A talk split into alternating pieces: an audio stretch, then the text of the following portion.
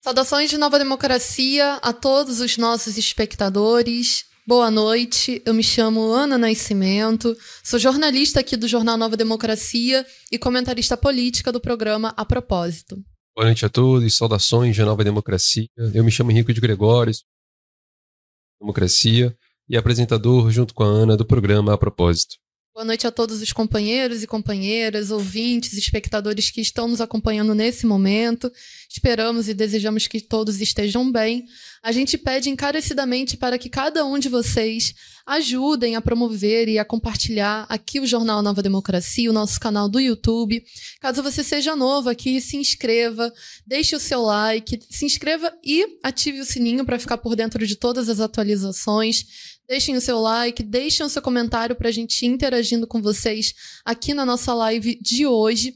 E principalmente compartilhem o link da nossa live nos grupos de WhatsApp, da família, dos amigos, do grupo da faculdade. Também compartilhem nas suas redes sociais. Todas essas formas de apoio são fundamentais para o crescimento aqui do nosso programa Propósito e do Plantão Palestina. Excelente, Ana. A gente já tem 42 pessoas aqui conosco. O Varley Mobilidade Elétrica, inclusive, espectador muito recorrente aqui no programa, ele enviou 1,90 pelo Superchat. A gente agradece pela demonstração de apoio do Varley. A gente sempre fala aqui do apoio financeiro como um dos pilares para a manutenção, para a existência do programa. A propósito, o Miguel Arcanjo, a Tita Ferreira, o Alionice, a Doralice Souza, o Giovanni, a Marlene, a senhora Rafa, a Giovana. Então, é, muitos espectadores aqui recorrentes, a Deise, a Carla, e novamente 40 pessoas aqui conosco. E a audiência segue crescendo. Inclusive, no sábado, a gente teve um número muito expressivo e a gente agradece o apoio de todos. A gente quase, quase chegou a 300 pessoas online aqui conosco, foram 296. E isso, claro, graças ao apoio de vocês, aos comentários que vocês fazem aqui no nosso chat, ao compartilhamento em massa nas redes sociais, no WhatsApp, também no sinal de gostei. Tudo isso ajuda muito no, no, no vídeo ser difundido pelo YouTube e mais pessoas é, chegarem aqui para acompanhar a situação da Palestina conosco. Então, hoje, vamos manter esse ritmo para que está atingir aí os tão esperadas 300 pessoas ao vivo. Exatamente. Afinal, hoje a gente tem muita coisa interessante e importante para falar. A gente vai falar da desintegração da frente invasora sionista, como que o Netanyahu e o Ben-Gvir querem uma ofensiva total contra o Hamas, contra o povo palestino, mas são criticados, inclusive, por setores é, israelenses e pelo próprio povo, pela própria população de Israel. Como o ministro sionista quer armar colonos e ameaça sair do governo caso não prossiga a política sionista de guerra total, a gente vai falar de no como os novos acordos que podem ocorrer representariam, na verdade, uma nova vitória da resistência nacional palestina. E vamos falar de encontros de autoridades do Mossad no Catar para discutir um novo acordo com a resistência nacional palestina e da pressão do imperialismo norte-americano, dos imperialistas yankees, enquanto o apoio israelense cai. Também o apoio da população de Israel à guerra tem diminuído mais e mais. Duas mulheres católicas foram mortas em uma igreja em Jerusalém. Ataques contra palestinos prosseguem como uma tentativa desesperada de Israel de tentar vencer a guerra, na Cisjordânia, foram quase 300 palestinos assassinados desde o dia 7 de outubro e 90 mortos em um ataque recente em Jabalia. A gente vai falar ainda no bloco 2 das ações da resistência nacional palestina e de importantes pronunciamentos sobre os recentes desenvolvimentos na faixa de Gaza e, no encerramento do programa, a inoperância do governo brasileiro de não romper completamente todos os acordos políticos, econômicos, militares, relações diplomáticas com o Estado sionista de Israel, como isso é uma exigência, uma necessidade é, do Brasil, exigida pelas massas populares, e o governo brasileiro tem evitado tocar no assunto, Ana. Exatamente, Henrico. Então, o programa de hoje, pessoal, está bastante recheado. Vocês têm que acompanhar até o final. E, bom, começando o nosso programa propriamente, em franca desintegração. Assim pode ser definida com precisão a situação da frente invasora sionista do Estado de Israel, após dez semanas da operação do dilúvio de Al-Aqsa, movida pela resistência nacional palestina. Mesmo os monopólios de imprensa imperialistas constatam que a alta cúpula sionista se vê cercada. Politicamente, pelos Yankees, que se recusam a aceitar a tática de terra arrasada que levará ao isolamento completo do seu pupilo no Oriente Médio. Diplomaticamente, por um número crescente de, pa de países, até mesmo a Itália e o Papa, que denunciaram o assassinato de dois católicos, duas mulheres católicas, no último domingo. Porém, é na incapacidade militar de vencer a resistência nacional palestina que fica expressa a total falta de perspectiva dos sionistas.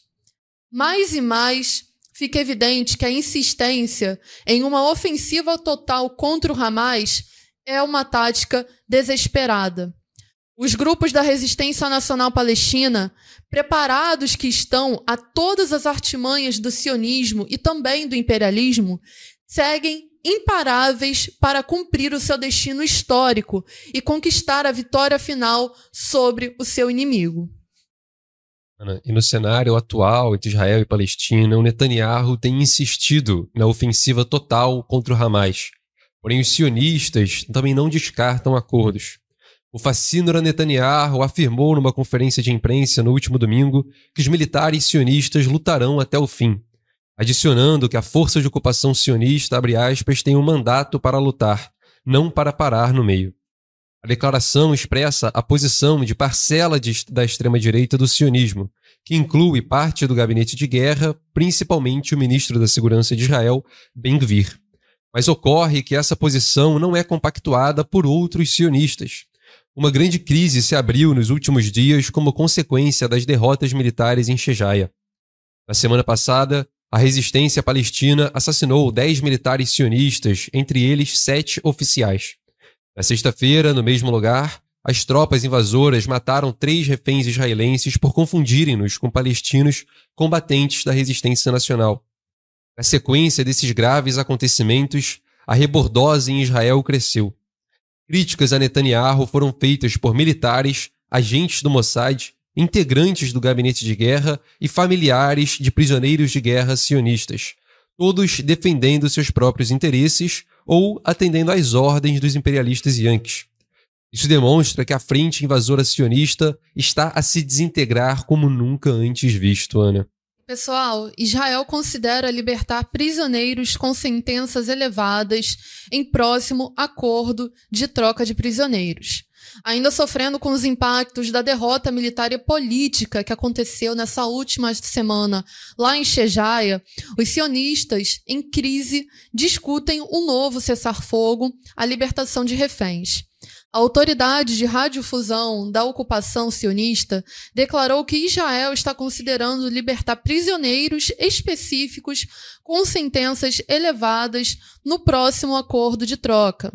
As sentenças elevadas ainda não estão reveladas, porém certamente devem passar por maiores prisioneiros palestinos sequestrados pelo invasor sionista e suas forças de ocupação, além de um número maior de comboios de ajuda humanitária. As forças de ocupação continuam a demonstrar quem de fato conduz os rumos da guerra, apesar dos seus inúmeros crimes. Dentro de Israel, porém, a questão é vista como perigosa, uma vez que seria equivalente à admissão por parte do sionismo de uma nova vitória parcial da resistência nacional palestina. Em meio a isso, o chefe da Mossad e major-general sionista se encontrarão com o primeiro-ministro do Catar para discutir a libertação de prisioneiros de guerra. Segundo o jornal Ramallah Mix, o chefe da Mossad e major-general Nitzan Alon irão, essa semana, realizar uma reunião com o primeiro-ministro do Catar em um país europeu. O objetivo da reunião é discutir sobre a renovação de um novo plano para libertar prisioneiros de guerra na faixa de Gaza, Ana. Pessoal, Ben-Gvir ameaça abandonar a coalizão sionista se a agressão contra Gaza não continuar com força total. Dentro dos seus próprios termos, foi assim que ele disse. O reacionário ministro da Segurança Nacional de Israel, o Itamar Ben-Gvir, ameaçou se afastar da coalizão do governo se a guerra em Gaza não se intensificar E de acordo com o monopólio de imprensa sionista, o Times of Israel, Ben-Gvir opõe-se à é, decisão do governo de permitir a entrada de ajuda humanitária ali na faixa de Gaza. Ana, e o Ben-Gvir ele vem se opondo, como você falou, a essa entrada de ajuda. Ele afirmou aos, aos repórteres, numa reunião do seu partido de extrema-direita, o Tzama Yehudit, que é o Força Judaica, que, abre aspas, você não traz 200 caminhões de combustível, você não transfere dinheiro para nenhum funcionário, foram as palavras de Ben-Gvir.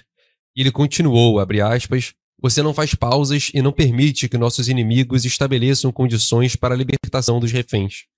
Ben-Gvir também apelou ao primeiro-ministro sionista Benjamin Netanyahu para, abre aspas, seguir o caminho de Ben-Gvir e não de Benny Gantz, disse ele, o Benny Gantz, do líder do Partido da Unidade Nacional.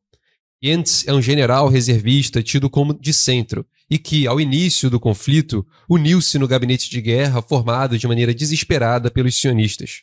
Pelo que tudo indica, esse gabinete está tomado por profundas divergências. Ben-Gvir, por exemplo, tem defendido repetidamente que Israel execute os combatentes do Hamas, uma política que é criticada pelas famílias dos prisioneiros de guerra, que alertam que fazê-lo poria em perigo os seus entes queridos detidos em Gaza, Ana que demonstra aí mais uma vez que os sionistas não estão preocupados em resgatar os seus próprios cidadãos.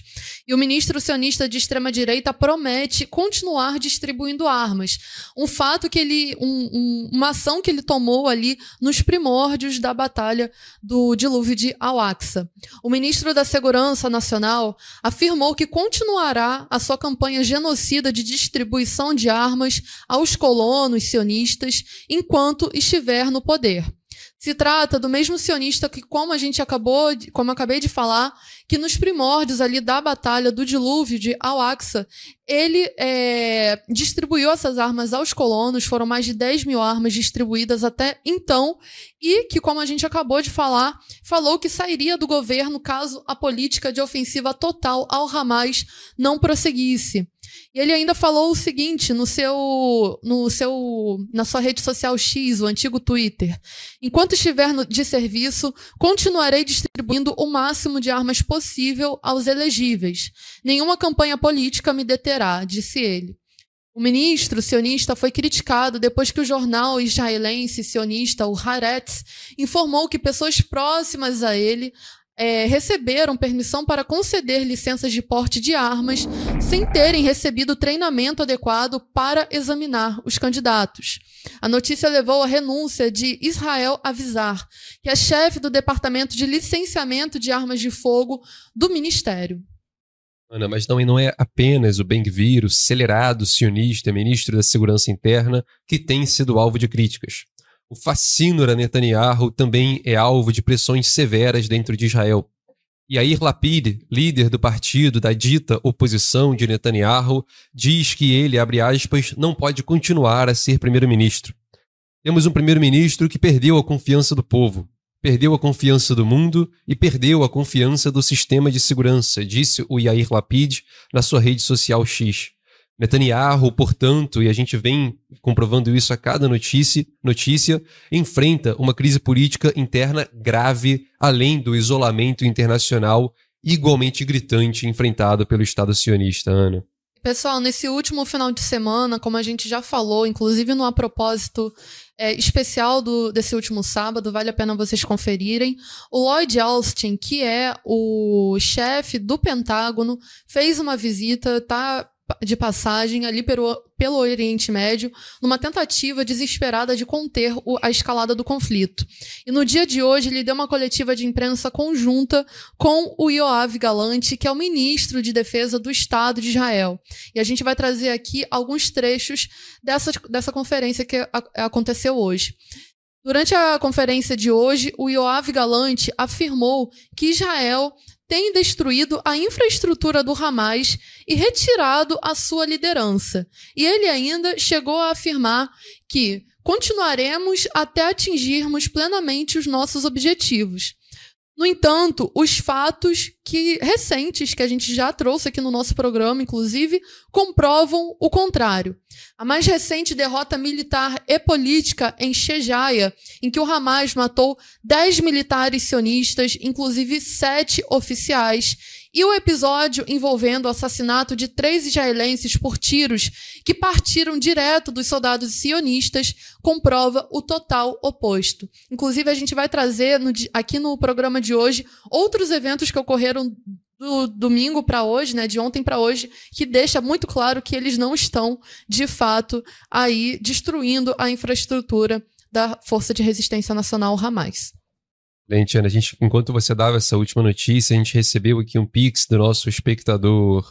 É, sumiu a mensagem dele aqui, eu ia pegar a mensagem para ler também, mas ele enviou 20 reais é, pelo pix um minutinho só para pegar. O espectador, ele envia mensagem, gosto muito de vocês. O espectador Ali Oinassi, novamente, ele envia 20 reais. A gente agradece muito a participação do Ali aqui. Não é a primeira vez que está com a gente, também é um dos nossos espectadores recorrentes e o apoio financeiro é muito importante. Ana, e o Lloyd Austin, por sua vez, disse, no sentido contrário, que o apoio dos Estados Unidos a Israel é constante e inabalável. Continuaremos a trabalhar juntos para um futuro mais seguro e protegido para Israel e um futuro mais brilhante para os palestinos, disse ele num discurso profundamente demagógico. Proteger os civis palestinos em Gaza é tanto um dever moral como um imperativo estratégico, disse aí o chefe do Pentágono aos jornalistas.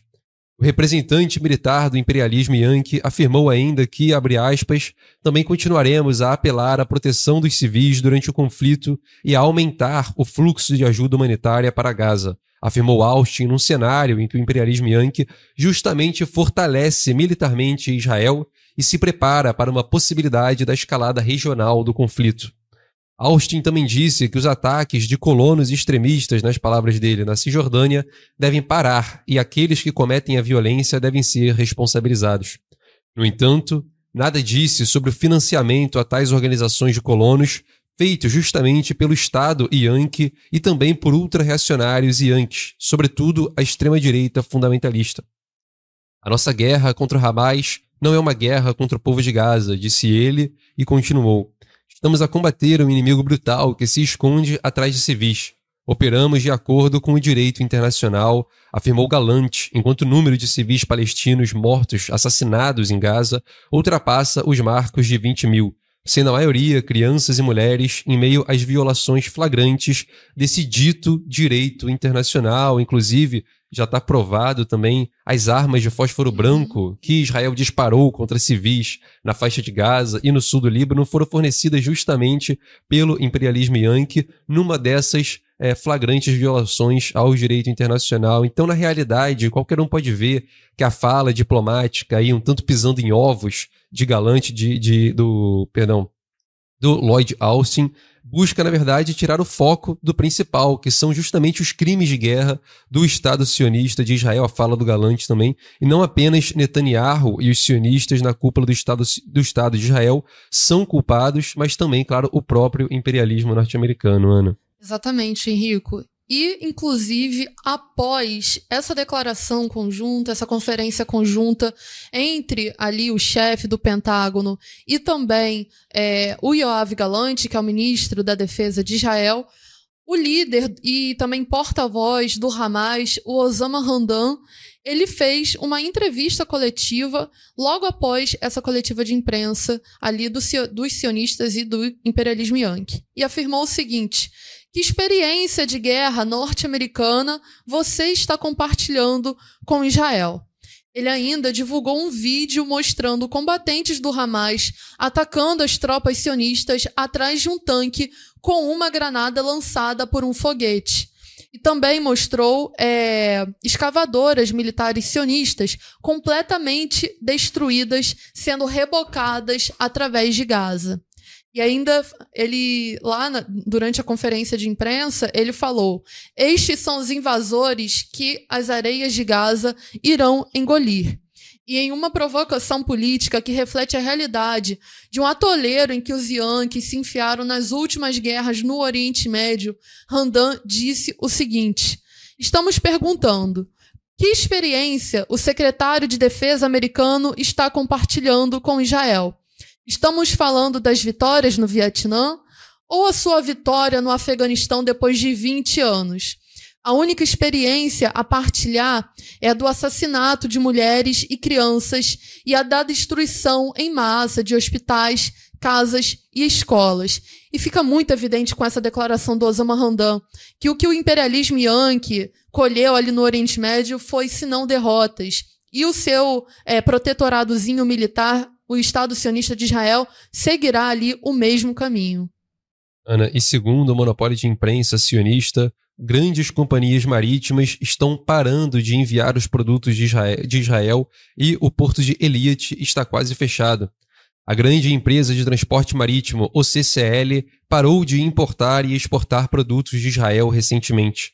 É prova do crescente isolamento político e econômico do Estado sionista e, claro, também não representa. A gente sempre fala dessas grandes figuras, seja do imperialismo é, político, assim, dos uhum. Estados imperialistas, seja é, dessas empresas imperialistas, como que esses posicionamentos não refletem necessariamente um humanismo por parte desses figurões, mas, na verdade, o receio da própria reação popular. Então, muitas dessas companhias marítimas não passam ali mais para o porto de Eliot com o receio de serem alvejados pelas forças anti-imperialistas do, do movimento Ansar Allah, do movimento Houthi, e, claro, também cortam as importações e as exportações com o receio de serem alvos aí do boicote das massas populares, dos bloqueios. A gente viu fábricas, é, monopólios de imprensa, inclusive, inclusive sendo alvejados por piquetes, bloqueios, é, tinta vermelha uhum. por parte das massas populares, condenando o apoio dessas empresas ao Estado sionista de Israel, então a reação desses grandes magnatas também vem como parte disso, Ana. Com certeza, Henrico.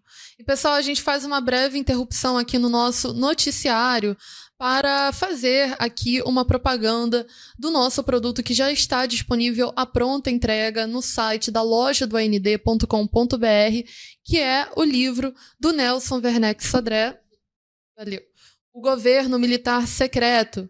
O Sodré, pessoal, ele é o principal historiador marxista do nosso país. E nesse livro aqui em particular, ele vai destacando a subordinação do da América Latina, do governo brasileiro, ali ao imperialismo norte-americano e como o imperialismo norte-americano ele foi tutelando é, os golpes militares, o, os regimes militares aqui na América Latina. Ele trata exclusivamente também do golpe militar de 64 aqui no nosso país. É uma leitura fundamental, um livro de suma importância para entender a formação política, histórica, militar do nosso país. Vale a pena adquirir, vocês podem adquirir através da loja do AND.com.br pelo valor de 30 reais.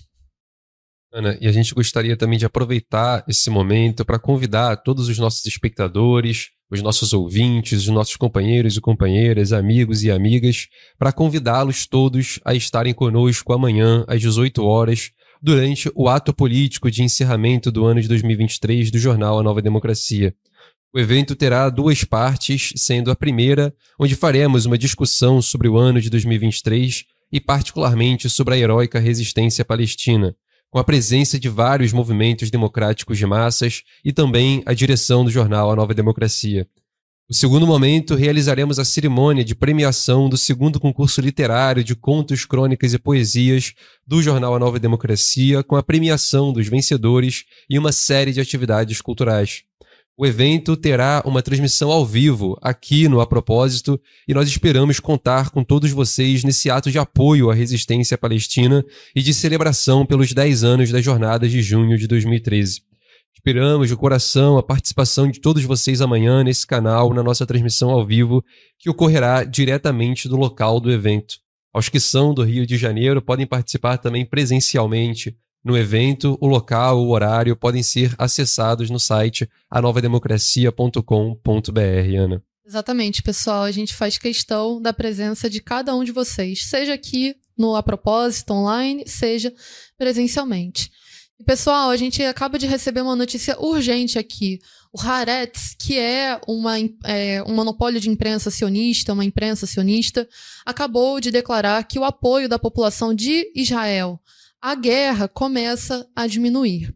Eles começam, eles, é, eles dão essa notícia e afirmam que isso ocorre é, na medida em que duas condições desapareceram para continuar essa guerra. Primeiro, que é um objetivo claro para empreender a guerra por parte do Estado sionista de Israel e também o entendimento de que é possível alcançar a vitória. No caso, a população começa a questionar se é possível.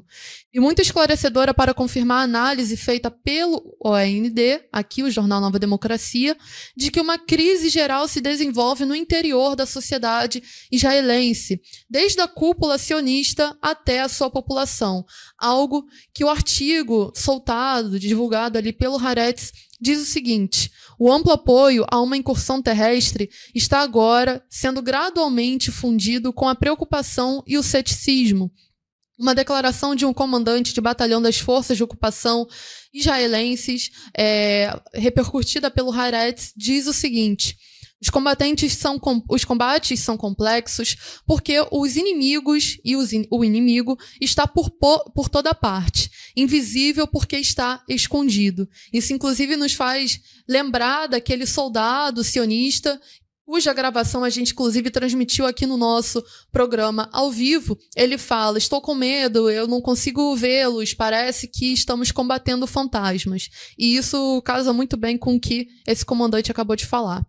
E ele ainda fala, o artigo ainda fala o seguinte: mesmo uma unidade palestina supostamente derrotada ainda possui capacidade que pode ser usada para cobrar um preço ao exército. E uma leitura atenta do artigo indica de forma inequívoca a derrota militar que o sionismo vem sofrendo. A continuação dos combates no formato atual significará um fluxo constante de notícias sobre a morte de soldados. E eles ainda afirmam o seguinte: os porta-vozes do Hamas exigem a retirada total de Israel de Gaza e um cessar-fogo como condições para a retomada das negociações de troca de reféns. Isso é um fracasso do ponto de vista de Israel. E no lugar do formato atual, segundo o artigo, as forças sionistas vão procurar alterar para uma guerra com menos intensidade a partir de janeiro, como a gente inclusive já analisou no nosso programa de sábado. O artigo também afirma que há poucas informações sobre o que se discutiu entre as autoridades Yankees e a cúpula sionista. Que a gente sabe muito bem que se tratou ali de uma pressão feita pelo imperialismo Yankee contra o Estado sionista de Israel para que eles é, deem uma baixa ali nos ataques a Gaza. E também fica muito evidente que a resistência nacional palestina é quem imporá os termos desse novo cessar-fogo se acontecer. Ana, e como expressão dessa divisão que você também trouxe mais elementos para a gente, em meio a essa crise envolvendo a alta cúpula sionista, famílias israelenses bloquearam uma estrada exigindo um acordo de cessar-fogo. As famílias de prisioneiros israelenses em Gaza bloquearam uma estrada próxima à sede do Ministério de Segurança em Tel Aviv. Eles exigiram a libertação de seus parentes e um acordo de troca com a resistência nacional palestina.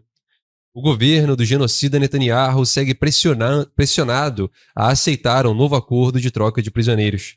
Já dissemos aqui que um novo acordo representaria uma nova derrota política e militar para os planos sionistas e, claro, uma vitória, portanto, para a resistência nacional palestina.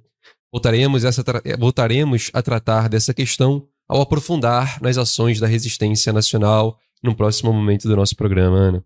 E o ministro de Relações Exteriores de Israel, o Eli Cohen, ele bravateia sobre a eliminação do Hamas, mas as forças de ocupação sionistas, as forças de defesa de Israel, não conseguem sustentar o seu discurso na prática.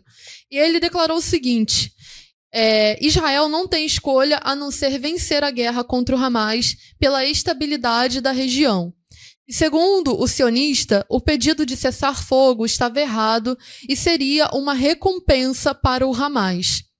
Ainda continuou dizendo que Israel continuará a guerra até a elimina eliminação do Hamas, a libertação dos reféns e a mudança da realidade na faixa de Gaza. E que há uma oportunidade de evitar a guerra no Líbano e se a comunidade internacional falhar em manter o Hezbollah longe da fronteira, agiremos sozinhos, disse ele.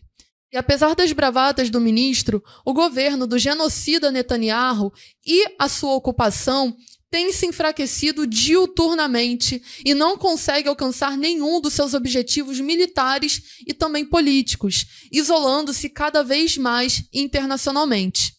O Hamas e toda a resistência nacional palestina, por outro lado, continuam a fazer de Gaza um cemitério de sionistas com apoio dos movimentos anti-imperialistas do Líbano, o Hezbollah, no Iêmen, os Houthi, e no Iraque e também na Síria.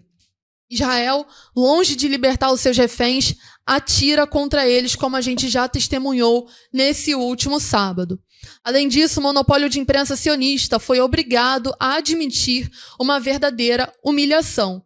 Inclusive, eu vou pedir aqui para a nossa equipe do audiovisual colocar o vídeo em que mostra o combate que teve no dia de hoje entre as forças da resistência nacional palestina e também ali os grupos de sionistas, no qual é possível ver é, o, a, as baixas militares mesmo que foram impostas ali contra o Estado sionista de Israel.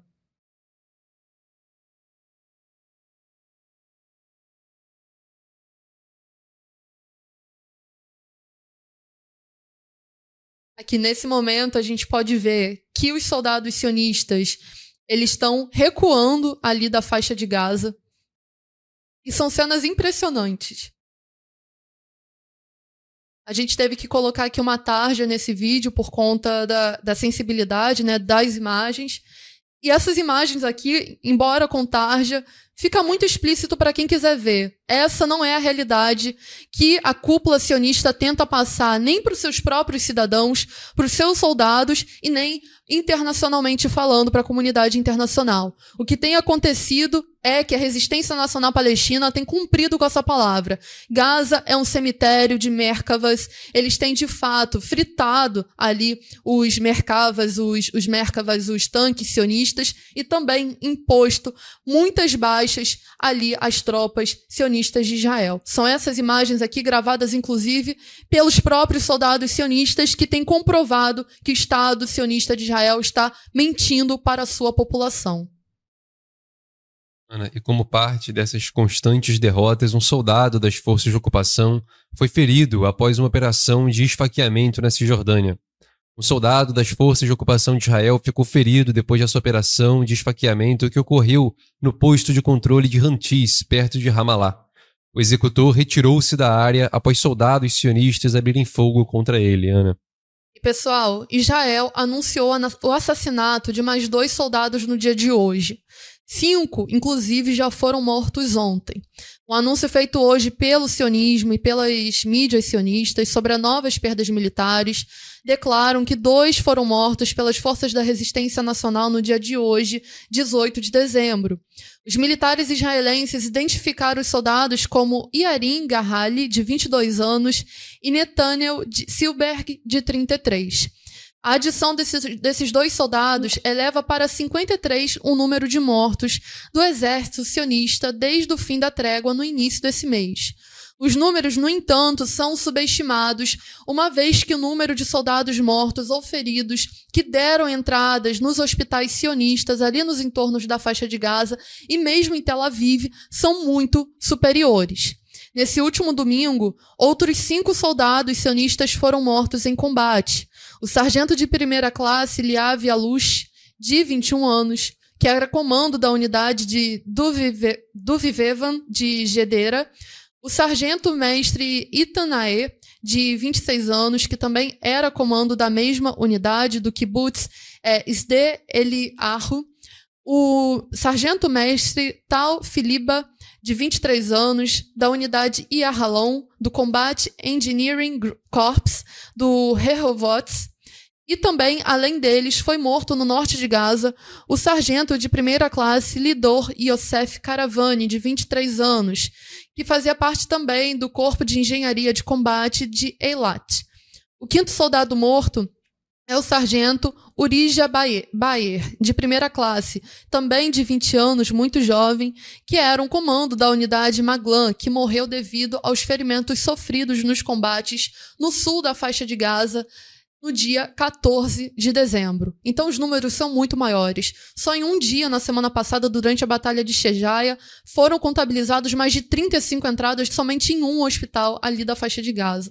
E desde o início da Batalha de Al-Aqsa, já foram quase 3 mil entradas de soldados sionistas feridos ou mortos nesse mesmo hospital, o hospital de Soroka. Então fica aí patente que o Estado sionista de Israel tem mentido sobre esses números. Exatamente, é um panorama do ponto de vista interno de Israel que a gente traz nesse primeiro bloco, em que a grave crise geral que Israel se encontra é resultado, na verdade, não somente das ações de Netanyahu e da sua gangue de criminosos. Israel e seus mantenedores e Yankees estão pagando, na verdade, um preço altíssimo por manter uma ocupação militar criminosa por décadas, Ana. Exatamente, Henrico.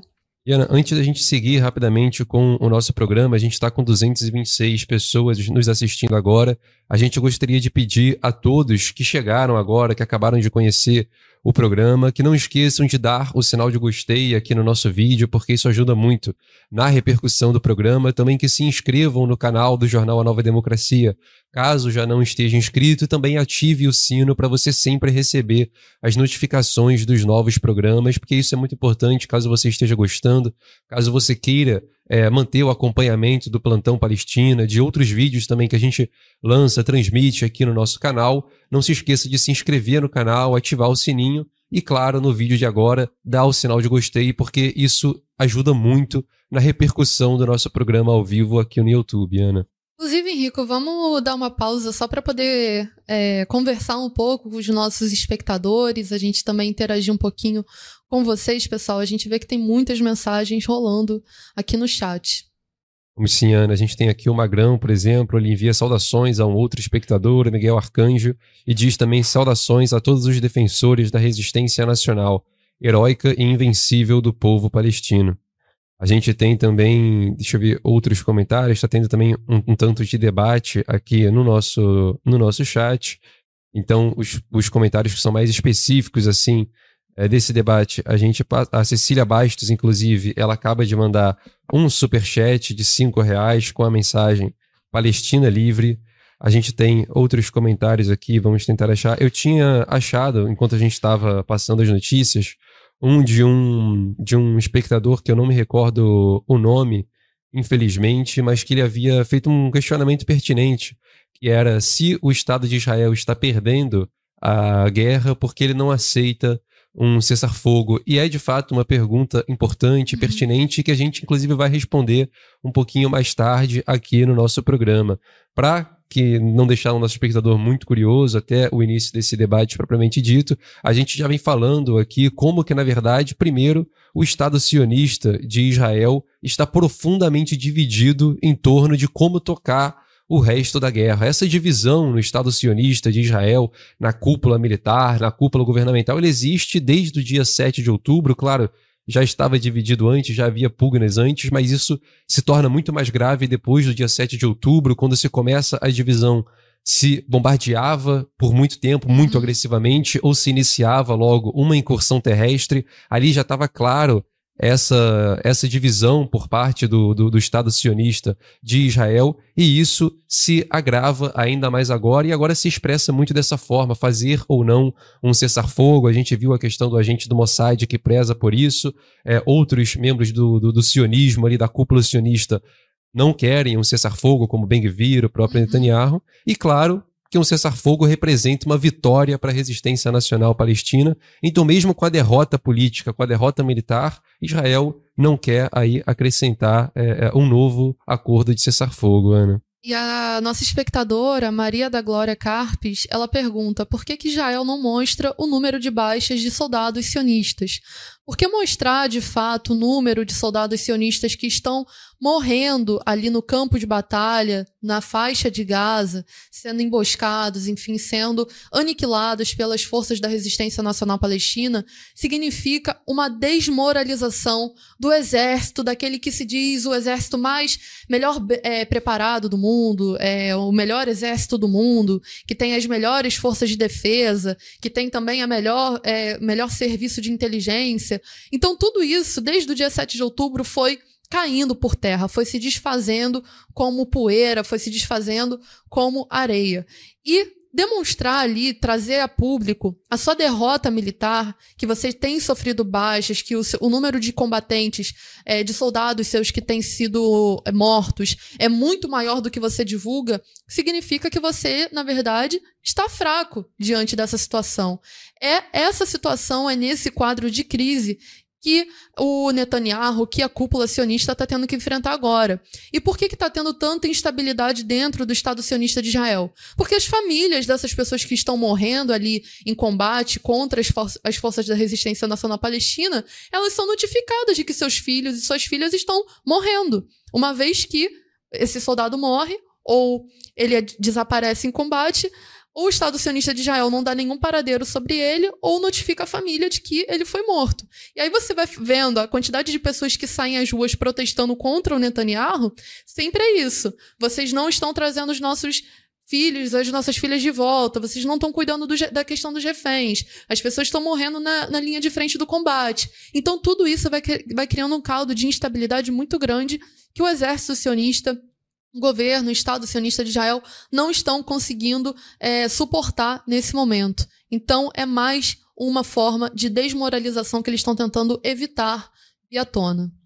Exatamente, Ana. Só para fechar, a gente tem outros comentários aqui. Um comentário muito interessante é o da Doralice Souza. Ela diz: via derrocada dos Estados Unidos no Vietnã. Agora que eu seja também testemunha da derrota de Israel, também do Zewa é, é, pela Palestina, diz ela aqui. Então, um comentário também muito legal da nossa espectadora. Muito legal mesmo e com certeza, com certeza verá, Doralice. Bom, vamos passando então, pessoal, para a nossa segunda sessão aqui. A gente vai tratar um pouco dos crimes que Israel cometeu ao longo desses últimos dias. Nesse final de semana, pessoal, duas mulheres católicas foram mortas em uma igreja. Em mais uma demonstração da natureza terrorista de Israel, duas mulheres foram alvejadas por um sniper, terror, é, um sniper terrorista sionista ali de Israel. As mulheres estavam dentro da igreja paroquial da Sagrada Família. Informações dão conta de que uma das mulheres foi morta enquanto tentava carregar a outra em segurança. E cabe colocar aqui a, a mulher que foi morta primeiro era a mãe desta segunda que foi morta ali tentando salvar e trazer a sua mãe para um local seguro quando ela foi baleada. Outras sete pessoas já foram atingidas enquanto buscavam proteger os refugiados, enquanto esse sniper sionista atirava ali contra é, essas pessoas é, católicas ali nessa igreja. Ana, e a gente recebeu aqui um superchat enquanto passava essa última notícia. O Magrão ele enviou cinco reais com a mensagem Viva a imprensa popular e democrática, todo apoio aos defensores da luta popular. E Ana, esse, esse, esse fato aprofundou aí o isolamento político de Israel. A Itália criticou Israel por assassinato, pelo assassinato dessas mulheres nessa igreja em Gaza. Numa rara demonstração de críticas contra Israel, o ministro dos Negócios Estrangeiros italiano, Antonio Tajani, criticou as forças sionistas por matarem a tiro duas mulheres dentro de uma igreja em Gaza. Um atirador atirou em duas mulheres dentro de uma igreja. Isso não tem nada a ver com a luta contra o Hamas, porque certamente não estão escondidos em igrejas cristãs, disse o ministro. O seu comentário veio depois do Patriarcado Latino de Jerusalém, perdão, afirmado que uma mulher e a, sua, e a sua filha foram assassinadas a sangue frio no complexo da Igreja da Sagrada Família, na faixa de Gaza, após um soldado sionista invadir a igreja. A maioria das famílias cristãs dentro de Gaza se refugiou dentro da paróquia desde o início da guerra, em 7 de outubro, acrescenta o comunicado do Patriarcado Latino de Jerusalém. Os tanques das forças de ocupação também atacaram o convento das Irmãs de Madre Teresa, que abriga 54 pessoas com deficiência e faz parte do complexo da igreja, onde sete pessoas ficaram feridas. O gerador do edifício, que é a única fonte de energia, e os recursos de combustíveis, painéis solares e tanques de água também foram destruídos pelos invasores israelenses. O incidente atraiu críticas até mesmo do Papa Francisco, e sugeriu que Israel estava usando táticas de terrorismo, nas suas palavras, em Gaza, Ana. Parece que ele só percebeu também isso agora, né? E pessoal, o Médicos Sem Fronteiras afirmou o seguinte: o sistema de água de Gaza colapsou completamente. Vale a gente recapitular aqui que, inclusive, a água de Gaza, que é controlada ali pelo Estado terrorista e sionista de Israel, ela foi cortada também é, é, no início da batalha do dilúvio de Al-Aqsa. E a falta de água ou de saneamento básico poderá em breve tornar-se tão perigosa como os bombardeios sionistas em curso, de acordo com um membro do Médicos Sem Fronteiras. Ele afirmou, o Ricardo Martinez, que o sistema de água já não funciona, que ele colapsou completamente. E ele falou, inclusive, que passou quatro semanas em Gaza durante a guerra, e ele tem afirmado isso numa entrevista publicada no site do grupo é, do Médicos Sem Fronteiras. Ele ainda acrescentou também que as pessoas estão sendo levadas ao limite, tendo que lutar pela sua sobrevivência. No máximo, as pessoas têm um litro de água por dia para beber, lavar e cozinhar.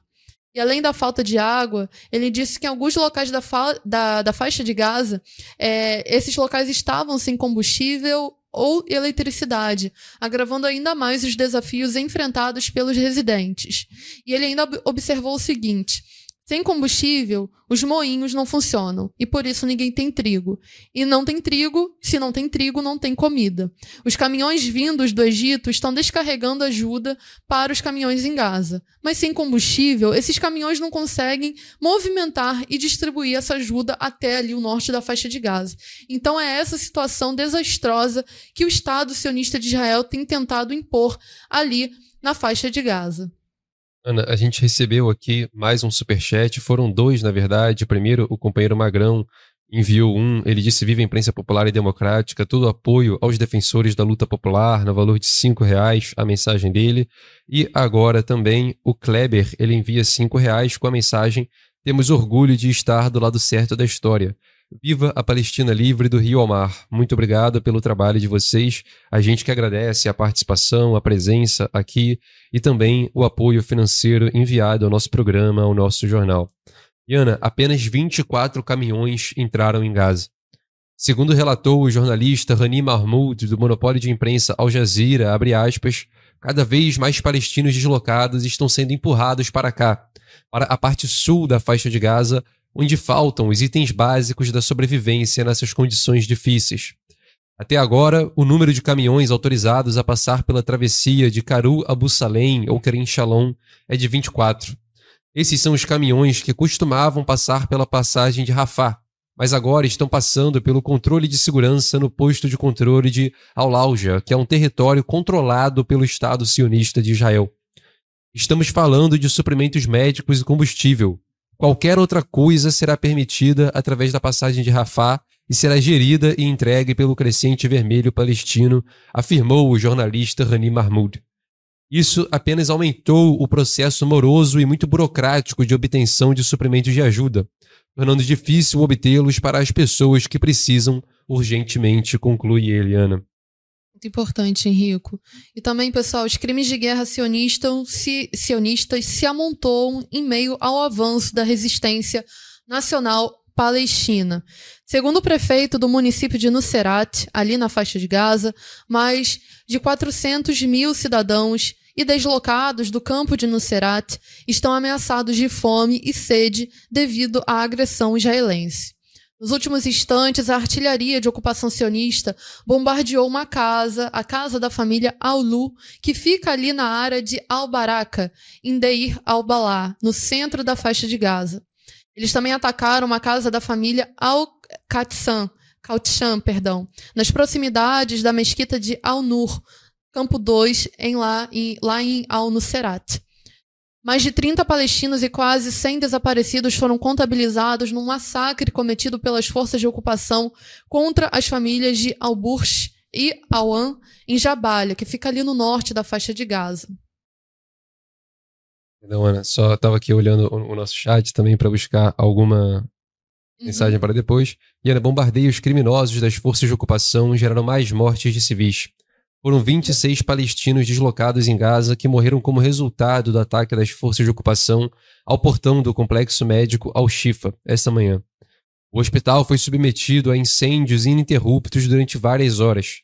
Só nas últimas horas, mais duas pessoas morreram depois que as forças de ocupação bombardearam um veículo em frente ao complexo médico de Al-Shifa e várias outras foram assassinadas quando os sionistas bombardearam a área de defesa civil em Jabalia, no norte da faixa de Gaza. Enquanto isso, as forças de ocupação estão sitiando várias escolas no norte de Gaza, que abrigam pessoas deslocadas, incluindo a escola do Cairo, a escola Al-Awel e a escola Khalil Al-Azir além da clínica Al-Rimal e o Instituto Al-Amal, enquanto mais uma vez cercam o complexo médico de Al-Shifa. Vários palestinos também morreram depois que aviões de guerra bombardearam as proximidades da escola Abu Taman em Beit Lahia.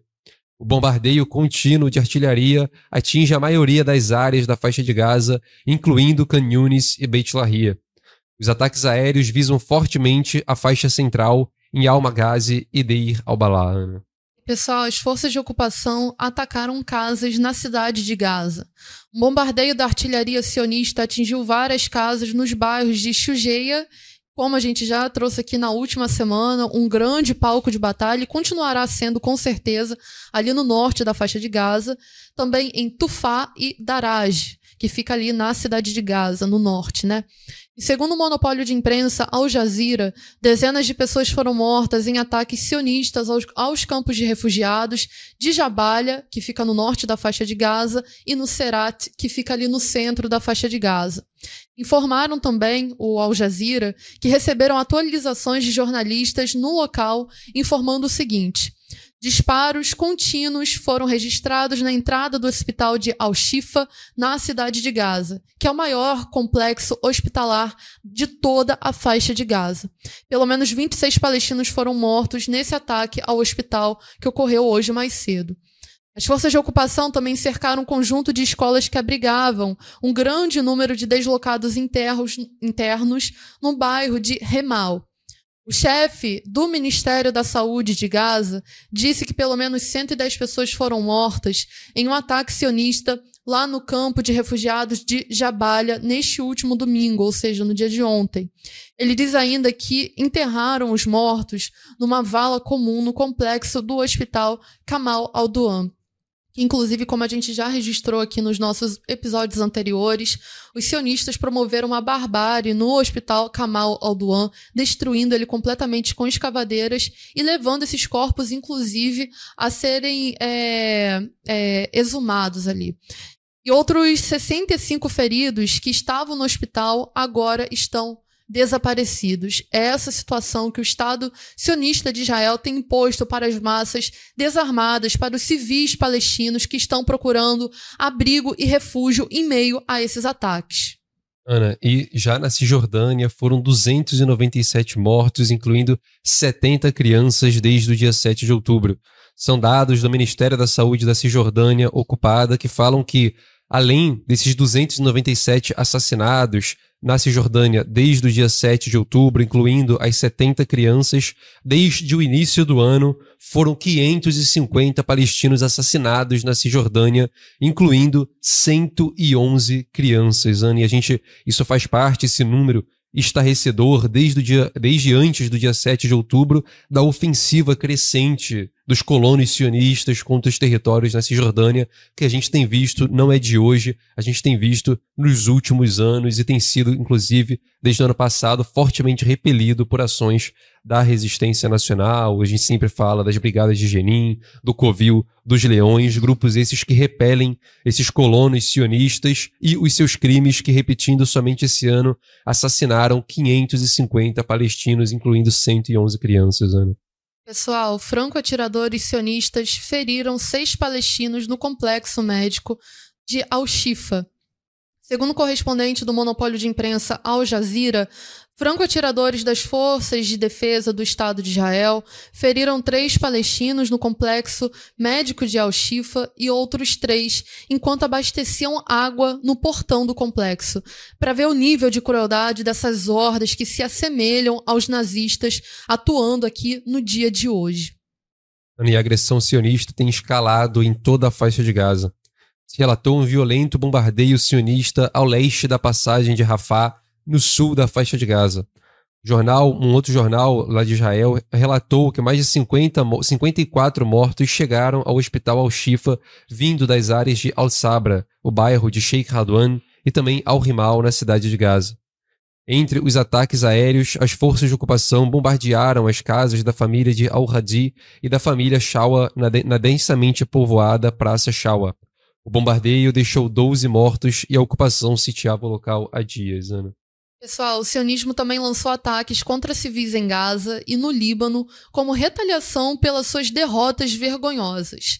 A artilharia das forças de ocupação sionistas de, do Estado sionista de Israel intensificaram o bombardeio das áreas centrais e também oriental, central e oriental de Canhunes, que fica ali no sul da faixa de Gaza. Fontes da imprensa relataram o quarto massacre em Jabalia al-Balad, que fica ao norte da faixa de Gaza desde essa manhã. Aviões sionistas bombardearam uma praça residencial inteira na rua Old Gaza, em Jabalia al-Balad, que pertence aos grupos de Al-Bursh e Al-Wan. Os sionistas também tiveram como alvo uma casa na cidade alta de Al-Shaab, que fica ali no sul do Líbano, fronteira com o norte da Palestina ocupada, que se chama hoje ilegalmente de Estado de Israel. Em ataques aéreos sionistas contra Jabalia deixaram 90 mortos. Foram bombardeios que ocorreram ontem, 17 de dezembro, contra esse campo de refugiados, o campo de refugiados de Jabalia, e deixaram 90 palestinos assassinados, são dados do Ministério da Saúde de Gaza, Ana. Pessoal, os sionistas atacaram uma maternidade em Gaza e assassinaram uma criança. É esse o nível que a gente está falando aqui. Também no dia 17 de dezembro, ou seja, domingo, ontem, militares das forças de ocupação sionistas executaram um criminoso ataque, é, realizaram um criminoso ataque contra uma maternidade ali em Canhunes, que fica no sul da faixa de Gaza. O grave ataque com granadas levou à morte de uma criança e feriu ao menos outras três. A criança que foi morta já havia sido vítima de um ataque israelense, tendo tido ambas as pernas amputadas e estava sob tratamento médico na maternidade. E a internet e a comunicação foram parcialmente restauradas em Gaza. O jornal Al Mayadin noticiou que a internet e a comunicação foram parcialmente restauradas em Gaza após três dias, o que foi um dos períodos mais longos de queda no atual conflito, Ana. Pessoal, também a gente traz aqui que o Ministério da Saúde de Gaza dá declaração sobre os criminosos ataques contra os hospitais lá na faixa de Gaza. O Estado sionista de Israel cometeu mais um grave crime contra uma unidade de saúde na faixa de Gaza. Os ataques ocorreram contra o Hospital Kamal al-Duan e também aconteceram ali contra o Hospital de Al-Shifa. Mas falando particularmente da situação do hospital Kamal Al-Duan, a ocupação prendeu os residentes e a equipe médica do hospital. A ocupação israelense cavou um grande buraco e jogou os corpos das pessoas mortas, utilizando seus tratores, e a direção do hospital exige uma investigação internacional é, em relação a esse fato. Eles falam o seguinte: exigimos uma investigação internacional sobre o bombardeio e o cerco imposto pelas forças de ocupação ao Hospital Kamal al-Duan. A ocupação pediu que os deslocados do Hospital Kamal al-Duan se rendessem e os despojou de suas roupas, deixando as pessoas completamente nuas. A ocupação soltou cães no pátio do Hospital Kamal al-Duan e eles atacaram uma pessoa ferida antes do seu assassinato. Os bulldozers, que, que é como são chamadas ali, as escavadeiras sionistas, atropelaram pessoas, pessoas que estavam buscando refúgio dentro desse hospital. E além disso, eles atacaram uma pessoa. É, perdão. Além disso, eles atropelaram também pessoas feridas e essas pessoas estavam localizadas ali no pátio do hospital. Muitas dessas pessoas foram mortas. Mais de 12 pessoas, como o Henrico acabou de falar, foram mortas ali mais tarde e seus corpos ainda estão dentro do hospital sem a possibilidade de serem enterradas. Além disso, vale destacar aqui que toda essa situação desastrosa que os sionistas têm cometido contra as massas palestinas, que vale colocar aqui. Pessoal, metade da população da faixa de Gaza são de crianças. Crianças. 50% da população da faixa de Gaza, antes do, do início desse conflito, que já vitimou mais de 20 mil pessoas ali, são de crianças. A maior parte dos mortos e feridos, 70% é, dos mortos e feridos, são de crianças e mulheres.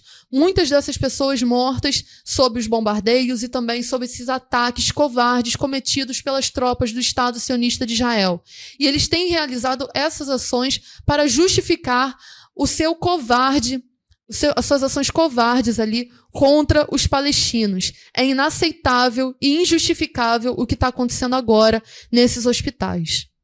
Exatamente, a gente viu como que a mentira sionista também vai se desmascarando, então a gente tem visto esses ataques, esses bombardeios a hospitais desde as primeiras semanas da guerra, e primeiro o sionismo falava que não era, é, suas próprias bombas, tentava culpar a resistência nacional palestina pela destruição aos hospitais. O Hospital Batista de Al-Ali foi um caso emblemático disso, em que Israel bombardeou, destroçou o hospital e tentou culpar a resistência nacional palestina, mas foi desmascarado. Depois a mentira sionista mudou, falou que invadia os hospitais para tentar descobrir os túneis e desmontar as bases militares do Hamas dentro dos hospitais. A mentira também foi desmascarada. Agora a matança, a invasão em hospitais ocorre sem nenhuma justificativa de tão desmoralizado, de tão desmascarado que está o Estado sionista. A matança agora não busca ter nenhuma justificativa forjada. Claro, uhum. eles ainda fazem as mentiras, a forja de justificativa, mas há esses casos de atrocidade pura e simples do Estado sionista de Israel e que esses desmascaram todos aqueles anteriores também que eles tentaram camuflar, uhum. mistificar, e a gente vê que, na verdade, essa é a natureza deles e que estava presente desde lá atrás, Ana. Exatamente, Rico. E a gente teve pronunciamentos importantes de organizações da resistência nacional palestina. A Frente Popular para a Libertação da Palestina, FPLP, afirmou que as instituições internacionais estão participando ativamente no genocídio contra o nosso povo e no ataque aos hospitais. Em pronunciamento, a Frente Popular para a Libertação da Palestina confirmou que, abre aspas, o Estado criminoso sionista continua a atacar os hospitais, cobertos pela cumplicidade Yankee ocidental e internacional enfatizando que o ataque ao hospital de Al-Lauda, dias após o cerco e bombardeio e a detenção de médicos, incluindo o diretor do hospital, Dr. Ahmad Marna, o bombardeio da maternidade no Hospital Nasser e o ataque ao Hospital Kamal Aldwan, e o crime de enterrar os feridos vivos são novos crimes sionistas que excedem o comportamento nazista e fascista em criminalidade, brutalidade e conduta. Eles afirmam ainda que, abre aspas, esses crimes horríveis não teriam acontecido sem a parceria Yankee e Ocidental e as instituições internacionais negligenciarem os crimes desse inimigo, e continua atingindo hospitais e destruindo completamente infraestruturas como parte da limpeza étnica e do genocídio contra o povo palestino na faixa. A FPLP também tratou de como as instituições da ONU estão envolvidas nesses crimes e, abre aspas, não querem tomar uma decisão ousada de forçar a ocupação a pôr termo aos seus crimes hediondos. Também afirmaram que o apoio a Israel revela um dilema moral sem precedentes e abre aspas, chegando a um ponto de completa cumplicidade e participação ativa nos crimes de genocídio contra o povo palestino, visando hospitais, matando e prendendo equipes médicas e enterrando os feridos vivos, Ana. nesse sentido, Henrique e também o pessoal aí de casa, o Hamas convocou um amplo apoio internacional para responsabilizar os líderes da ocupação pelos seus terríveis crimes contra os civis e o setor médico na faixa de Gaza. O Hamas lançou esse apelo à comunidade internacional perante os crimes de Israel que nós acabamos de relatar aqui contra a população de Gaza e o seu sistema médico. Eles disseram o seguinte no seu pronunciamento: Apelamos às Nações Unidas e às organizações internacionais para que assumam a responsabilidade de proteger as instalações de saúde na faixa de Gaza, de lhes fornecer as necessidades básicas necessárias para o seu funcionamento, e além disso, o Hamas também cobrou a responsabiliz responsabilização dos líderes sionistas pelos seus terríveis crimes contra os civis e o setor médico, que é sujeito a bombardeios sistemáticos a todo momento. Os últimos ataques sionistas, como relatado aqui no, aqui no plantão Palestina, foi o ataque ao hospital de Al-Shifa nesta manhã, ao hospital de Al-Nasser inclusive ao hospital Kamal Al-Duan também nesse último final de semana. E sionistas prosseguem bombardeando a região por onde entra a ajuda humanitária em Gaza. Apesar de Israel ter libertado, ter liberado no dia 15 de dezembro a entrada de caminhões com ajuda humanitária pela fronteira de Karen a Bussolém, os bombardeios na região impedem que a ajuda chegue efetivamente, de acordo com o porta-voz, a porta-voz da Agência da ONU para Refugiados Palestinos, Juliette Tuma. Ela afirmou que, abre aspas, não é possível entregar ajuda humanitária debaixo de ataques aéreos. Os palestinos, no momento, têm sofrido com escassez de recursos essenciais, como combustível, gás de cozinha e água potável, fora os medicamentos, os equipamentos hospitalares básicos, e tudo isso tem feito agravar brutalmente a crise humanitária, a crise sanitária na faixa de Gaza, inclusive com surtos de doenças que, em condições normais, não se proliferam, uhum. não surgem, têm começado a se proliferar muito na faixa de Gaza. Ana. Inclusive, a vacina já acabou, a vacina das crianças, pessoal, já acabou na faixa de Gaza diante dessa situação. E mudando um pouco do cenário, as forças sionistas tentaram invadir novamente a Cisjordânia e estão tendo de enfrentar duros confrontos durante todo o dia de hoje. Intensos confrontos tomaram conta de toda a região central ali de Nablus, que fica na Cisjordânia ocupada, na madrugada de ontem para hoje e persistiu aí ao longo do dia. As forças sionistas iniciaram essa incursão sobre o território é, palestino ocupado ali na Cisjordânia e encontraram uma resposta ativa da resistência nacional palestina que tem lutado é, com muita firmeza ali por repelir a ação dos invasores. E, pessoal, todas essas ações criminosas de Israel que parecem imparáveis, que parecem é, tomar volume ali na faixa de Gaza, só parecem muito fortes porque o imperialismo yankee segue fornecendo ajuda militar, ajuda financeira e também apoio político ao que tem acontecido ali contra o povo palestino, a essa agressão atroz contra o povo palestino. Publicamente, Joe Biden e seus pupilos no Pentágono, como a gente tem visto agora, a visita do chefe do Pentágono lá no Oriente Médio, cobram mudanças, mas por baixo ali dos panos seguem permitindo e impulsionando todo tipo de terrorismo e agressão contra o povo palestino. O sionismo está muito debilitado, tal como um cão machucado que rosna sem parar, que, como um espectador aqui recorrentemente diz no nosso programa, é um cão que ladra e que não morde, e que tenta atacar de maneira sem distinção o máximo de alvos palestinos que pode. E aqui a gente tem que fazer uma distinção muito importante essas pessoas que estão morrendo, que estão sendo mortas ali na faixa de Gaza, essas 20 mil pessoas, são 20 mil palestinos, a sua maioria mulheres e crianças civis, que têm sido alvos de bombardeios, porque o sionismo, o Estado terrorista de Israel, sabe que não pode vencer, como não tem vencido a resistência nacional palestina. Ana, e muitos comentários aqui também, a gente interrompe mais uma vez o noticiário rapidamente. Novamente está com um, um, debate muito grande aqui, mas a gente tenta selecionar é, alguns comentários de, de mais pertinentes aqui ao nosso programa. A gente vai ter também é, um anúncio já já de novos produtos na loja do jornal A Nova Democracia.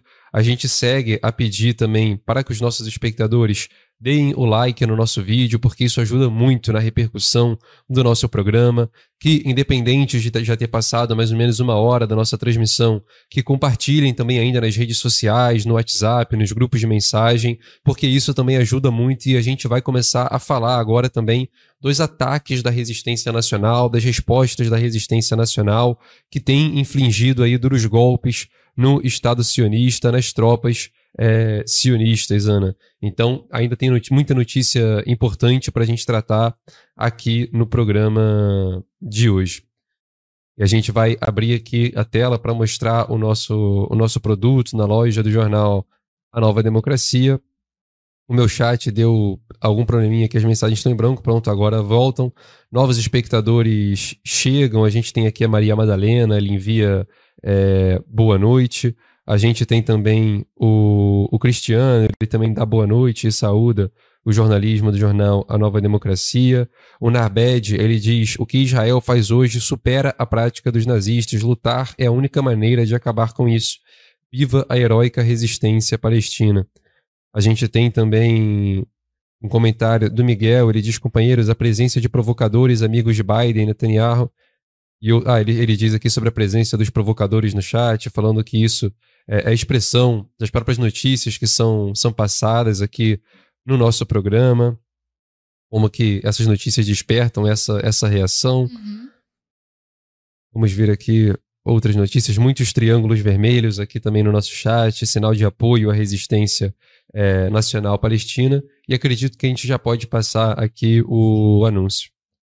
Bom, o, a loja do jornal A Nova Democracia agora conta com um novo produto que são que é uma coleção de diversas camisetas, de diversos modelos, e claro, não poderia ser diferente. Uma dessas camisetas é a camiseta Palestina Vencerá, uma camiseta feita em apoio aí à resistência nacional palestina. A arte é uma arte exclusiva aqui do jornal A Nova Democracia. Ela foi feita por uma apoiadora do nosso jornal, a Giovana Martins, que enviou esse desenho à nossa redação e deu liberdade é, para uso. O desenho já havia sido publicado na página do jornal A Nova Democracia, no nosso portal de notícias, anovademocracia.com.br, junto com uma série de outros apoios artísticos dos nossos apoiadores. E a gente agradece a Giovana Martins Portanto, é uma arte é, exclusiva, novamente falando que foi enviada para nós por conta dessa apoiadora e que agora estampa uma das blusas da nossa coleção de camisetas da loja do jornal A Nova Democracia. A camiseta é feita em 100%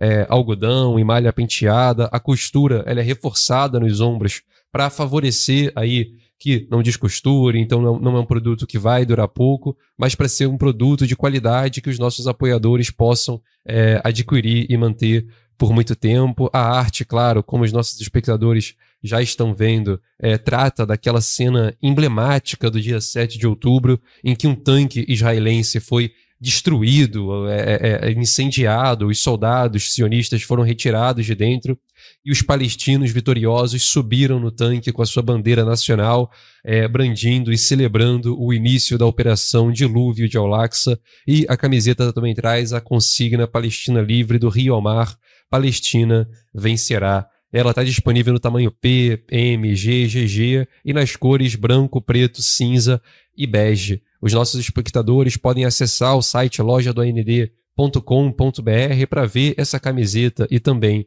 as outras. E claro, vocês podem usar o cupom a propósito 20, é um cupom aqui do programa a propósito do jornal A Nova Democracia, repetindo tudo em, em caixa alta, tudo junto, sem acento, a propósito 20, você terá 20% de desconto na compra é, de qualquer produto na loja do jornal A Nova Democracia e as camisetas agora como produtos novos em especial. E claro, se você for do Rio de Janeiro, você também pode colocar retirar na loja para conseguir visitar aqui a sede do jornal Nova Democracia, não pagar o frete e, e, assim poupar um dinheiro na compra do seu produto. E aí, claro, todos esses produtos eles fazem parte dessa campanha emergencial do jornal A Nova Democracia de arrecadar mais fundos para fazer uma cobertura cada vez melhor, mais frequente, mais poderosa e com mais qualidade. Esse dinheiro será revertido novamente para o aumento da qualidade da produção aqui do jornal, a nova democracia, a compra de novos equipamentos, de equipamentos melhores, a manutenção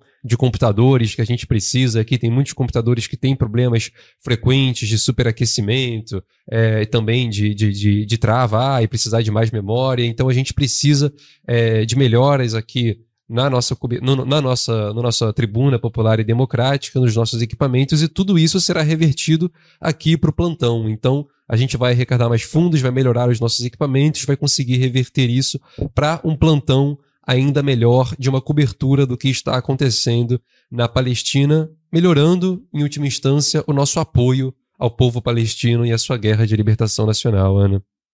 Pessoal, as camisetas, as estampas ficaram sensacionais. Eu não tenho nem como acrescentar, a não ser, primeiramente, elogiar a nossa apoiadora, Giovana é, Martins pela arte sensacional que foi feita, que agora estampa uma das nossas camisetas. E vale a pena você conferir, pessoal. E só fazer um reforço aqui: tudo está com 15% de desconto. Todas as camisetas estão com 15% de desconto. Então acesse a loja do AND e já adquira a sua, compre de presente de Natal para alguém ou, ou para você mesmo. É sempre, é sempre bom ter uma camiseta dessas e, inclusive, vai estar apoiando aqui a nossa tribuna popular e democrática. Agora a gente volta então para as nossas notícias. A gente ainda tem bastante coisa para tratar e reforça o pedido de compartilhamento aí, de também conversar no chat e marcar o sinal de gostei para que a gente possa ter bastante gente aqui também acompanhando o nosso programa. Agora que a gente vai falar também das ações da resistência nacional e da solidariedade internacional. As brigadas Al-Qassam empreenderam ações militares exitosas contra tropas sionistas por toda a faixa de Gaza. No sul da faixa de Gaza, as brigadas Al-Qassam bombardearam com morteiros grupos das forças sionistas que entravam ao norte de Khan. A leste da cidade, os combatentes atacaram com sucesso um caminhão militar carregado de soldados sionistas com um projétil antipessoal. Também em Khan um tanque sionista Merkava foi atacado com um projétil Al-Yassin 105. No norte da faixa de Gaza, os combatentes atacaram também um jipe militar sionista com um míssil antitanque nas proximidades das torres de Al-Nada. Os combatentes atacaram um caminhão que transportava um grande número de soldados sionistas em Beit Lahia com um projétil TBG e depois entraram em confronto com esses soldados com metralhadoras. Os combatentes confirmaram que todos foram mortos ou feridos, Ana. Pessoal, também as brigadas Al-Qassam detonaram com sucesso um dispositivo antipessoal do tipo Had-Aya, é, perdão, Had-Adia, contra uma força de infantaria sionista fortificada dentro de um edifício também em Bet Lahia. Eles, ele, eles então alvejaram com também um projétil TBG entrando em combate de curta distância, eliminando completamente os membros da força sionista. Os combatentes ainda em Beit Lahia destruíram um porta-tropas sionistas e um bulldozer militar do tipo D9, com dois projéteis caseiros fabricados ali de produção palestina ao Yassin 105. Além disso, eles detonaram uma série de explosivos e de dispositivos antipessoais entre os, os soldados da ocupação que tentaram resgatar os feridos. As brigadas Al-Qassam, organização militar do Hamas, também atingiram um contingente sionista fortificado em Al-Mugraka, que fica ali na área central, central da faixa de Gaza, com granadas propelidas por foguetes RPG e foguetes é, termobáricos, os tão é, é, conhecidos TBGs. Ana, e as brigadas de ocação também promoveram bombardeios contra assentamentos sionistas. O local militar Kisufim foi alvejado com uma barragem de mísseis. Já o assentamento de Nir Itzak foi atacado com um sistema de mísseis Rajun de curto alcance de 114 mm. E por fim, as brigadas Al-Qassam atacaram o assentamento de Nir Itzak, também com um sistema de mísseis Rajun. Ah, essa notícia estava aqui, estava é, repetida no caso, de curto alcance de 114 milímetros. E Ana, a gente acaba de receber um superchat do espectador P77, a bandeira da Palestina. Ele envia R$ 10,90 com a mensagem: A Palestina é para sempre do rio ao mar, Ana. Exatamente. E77. E, pessoal, a Sarai al-Quds, que é a organização militar da Jihad Islâmica Palestina, também empreendeu diversas ações contra as forças de ocupação no dia de hoje. Os combatentes da Sarai al-Quds informaram, através dos seus canais no Telegram, que assumiram o controle de um drone e também, é, que é, perdão, de um controle de um drone de reconhecimento sionista do tipo Evo Max 4T, pertencente às forças de infantaria que ficavam ali a leste de Canhunes. Numa operação de fortificação de artilharia, e depois de monitorar uma concentração de veículos, vários soldados sionistas dentro de tendas nas proximidades de Al-Matahim, que fica ali ao sul de Deir al-Balá, os combatentes da Saraya al-Qud bombardearam esses veículos e esses soldados com uma barragem de morteiros pesados. Aeronaves inimigas foram observadas evacuando, evacuando os feridos e também os mortos. Os combatentes da Saraya al-Quds bombardearam reuniões militares sionistas na área de Jur al-Dik com morteiros de alto calibre. Os combatentes conseguiram também atacar dois soldados sionistas no bairro de Shujaya, a leste da cidade de Gaza. Também ocorreram bombardeios de reuniões militares dos sionistas no kibbutz Nahal Oz com foguetes e morteiros. Na Cisjordânia, nas primeiras horas do dia, os combatentes da, Brigada de Tubas, na Jordânia, estiveram empenhados numa batalha de resistência contra as forças de ocupação que invadiram a cidade de Acaba e os seus arredores. A Brigada de Tubas e seus grupos em Al-Fará estiveram em confrontos armados e confrontaram as forças sionistas especiais que se infiltraram no campo de refugiados de Al-Fará essa manhã. Os sionistas foram descobertos e atacados, provocando a intervenção das forças do exército, e a partir desse momento, confrontos armados ocorreram. Né? E pessoal, antes da gente passar para a nossa próxima notícia, pedir encarecidamente a cada um dos nossos espectadores para que compartilhem o link da nossa live para que mais pessoas tenham acesso à discussão que a gente está empreendendo aqui. Também já deixem o seu like, seus comentários, continuem com o debate aí no chat. E pessoal, um analista do jornal Al Mayadin aponta que Canhunes será mais um atoleiro para o sionismo. Segundo declarou esse analista de assuntos militares do jornal Al Mayadin, a batalha em Canhunes, como admitem os israelenses, é, prolongar-se-á por meses, e isso indica que essa área constitui um atoleiro para as forças de ocupação. E aí a gente pode ver, né, Henrico, que tal como a Batalha de Shejaia, Canhunes também tem sido um grande palco de batalhas ali na faixa de Gaza. Se a gente pode considerar Shejaia e Jabalia no norte como os, os, elos fracos, os pontos débeis ali do sionismo no norte da faixa de Gaza, Canhunes certamente também é um atoleiro, é um cemitério para as forças, para as tropas, para a infantaria sionista no sul da faixa de Gaza. E a gente vê que ah, é crescente, aumenta a cada dia todas as batalhas que têm acontecido ali na faixa de Gaza, sobretudo nesses dois eixos de avanço. Ana, a gente teve também declarações importantes da resistência nacional palestina. O Hamas segue ditando os rumos dos acordos no atual conflito.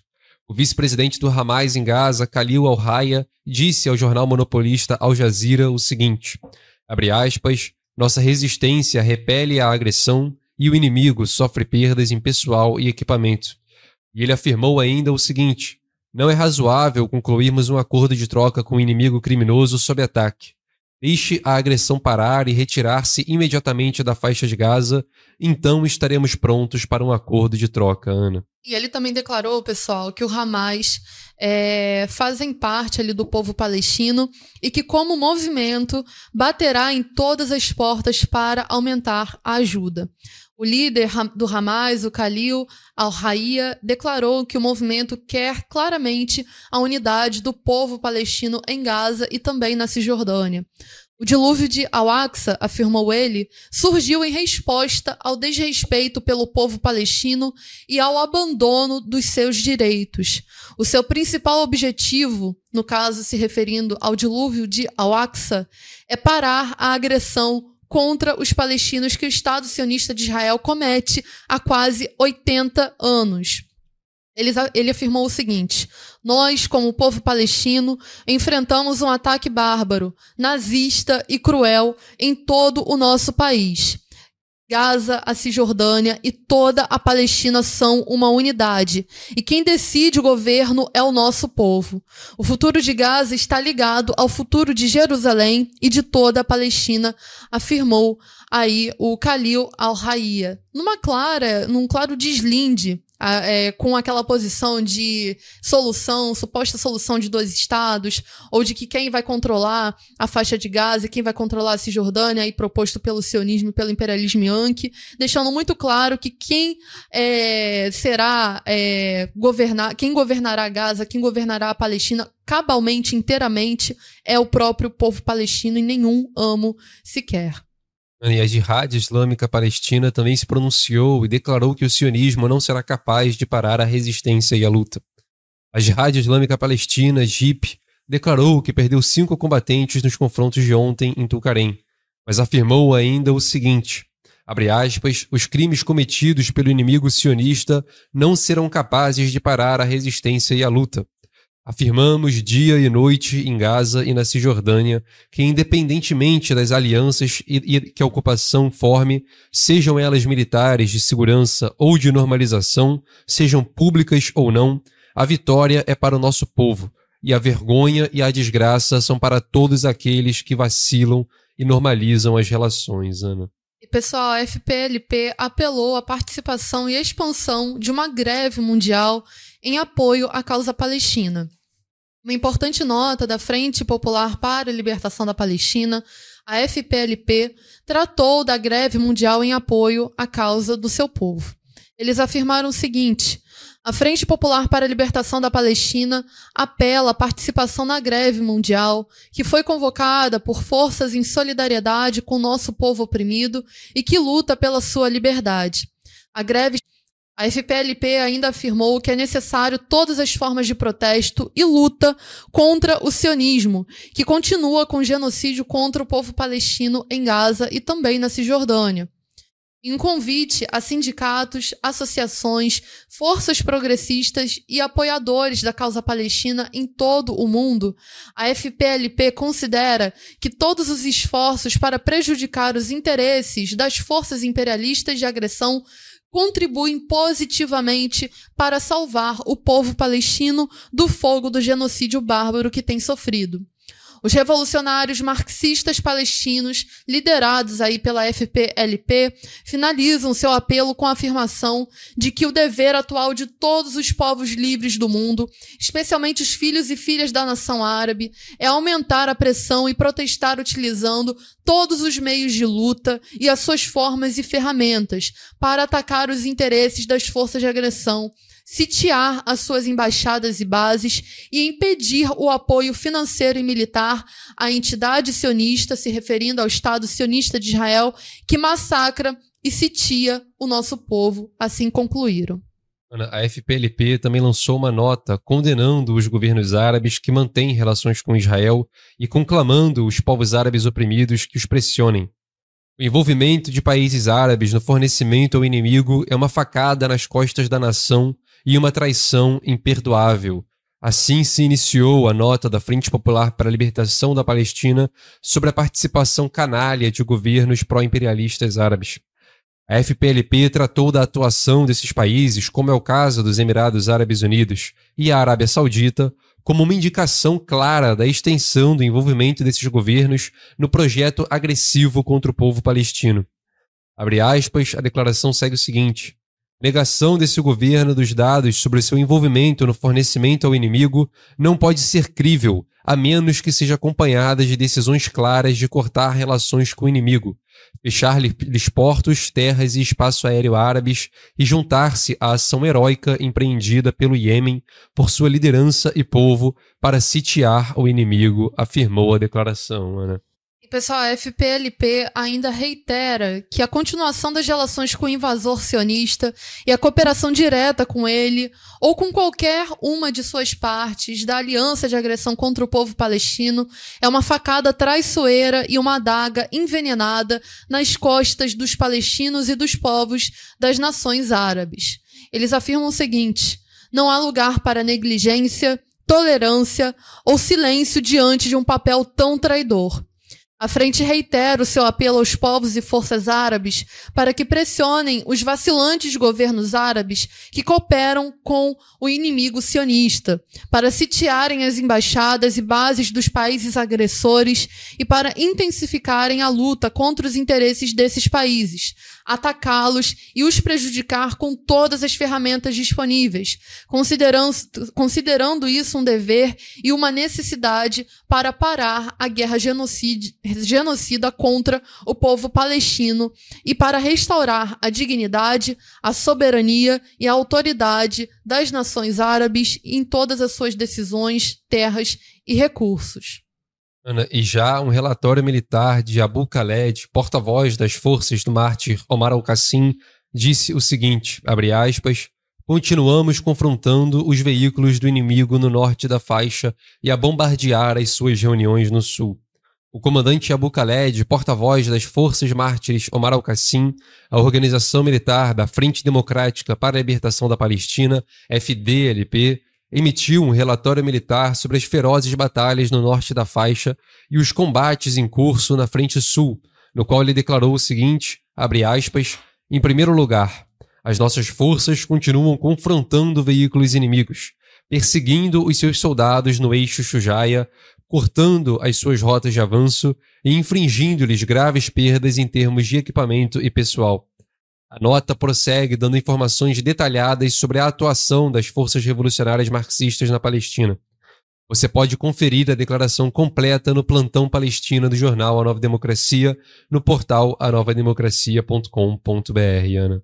Pessoal, a gente faz uma breve interrupção aqui nas nossas notícias sobre as declarações para dar uma notícia urgente de que o, é, a equipe médica da, do hospital Al-Ali, aquele que foi bombardeado no início da agressão contra a faixa de Gaza, foi, é, foi sequestrada, foi presa, foi detida nesse instante pela, pelas tropas sionistas de Israel, além de destruírem ali também a, a entrada principal do hospital Al-Ali. É pelo menos a terceira ou quarta vez que esse hospital, que já foi bombardeado naquele ataque é, horrendo que aconteceu no início, de, no, no, no início da batalha de Al-Aqsa, acontece nesse instante.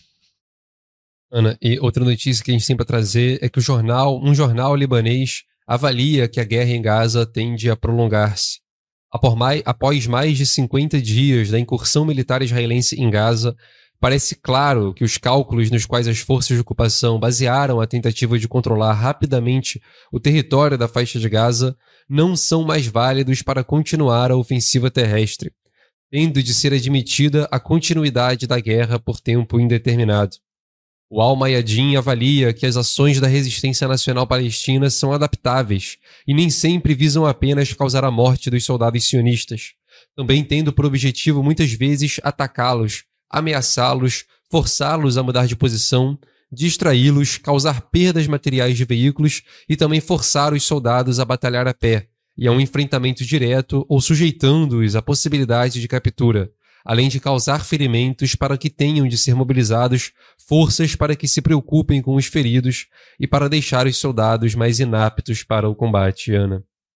Pessoal, a gente também acabou de receber informações de que batalhas tornaram a acontecer ali no sul de Jenin, na cidade de Iabad. Então, novamente, as, os confrontos ali em Jenin tornaram a acontecer e novamente a gente traz aqui essas informações.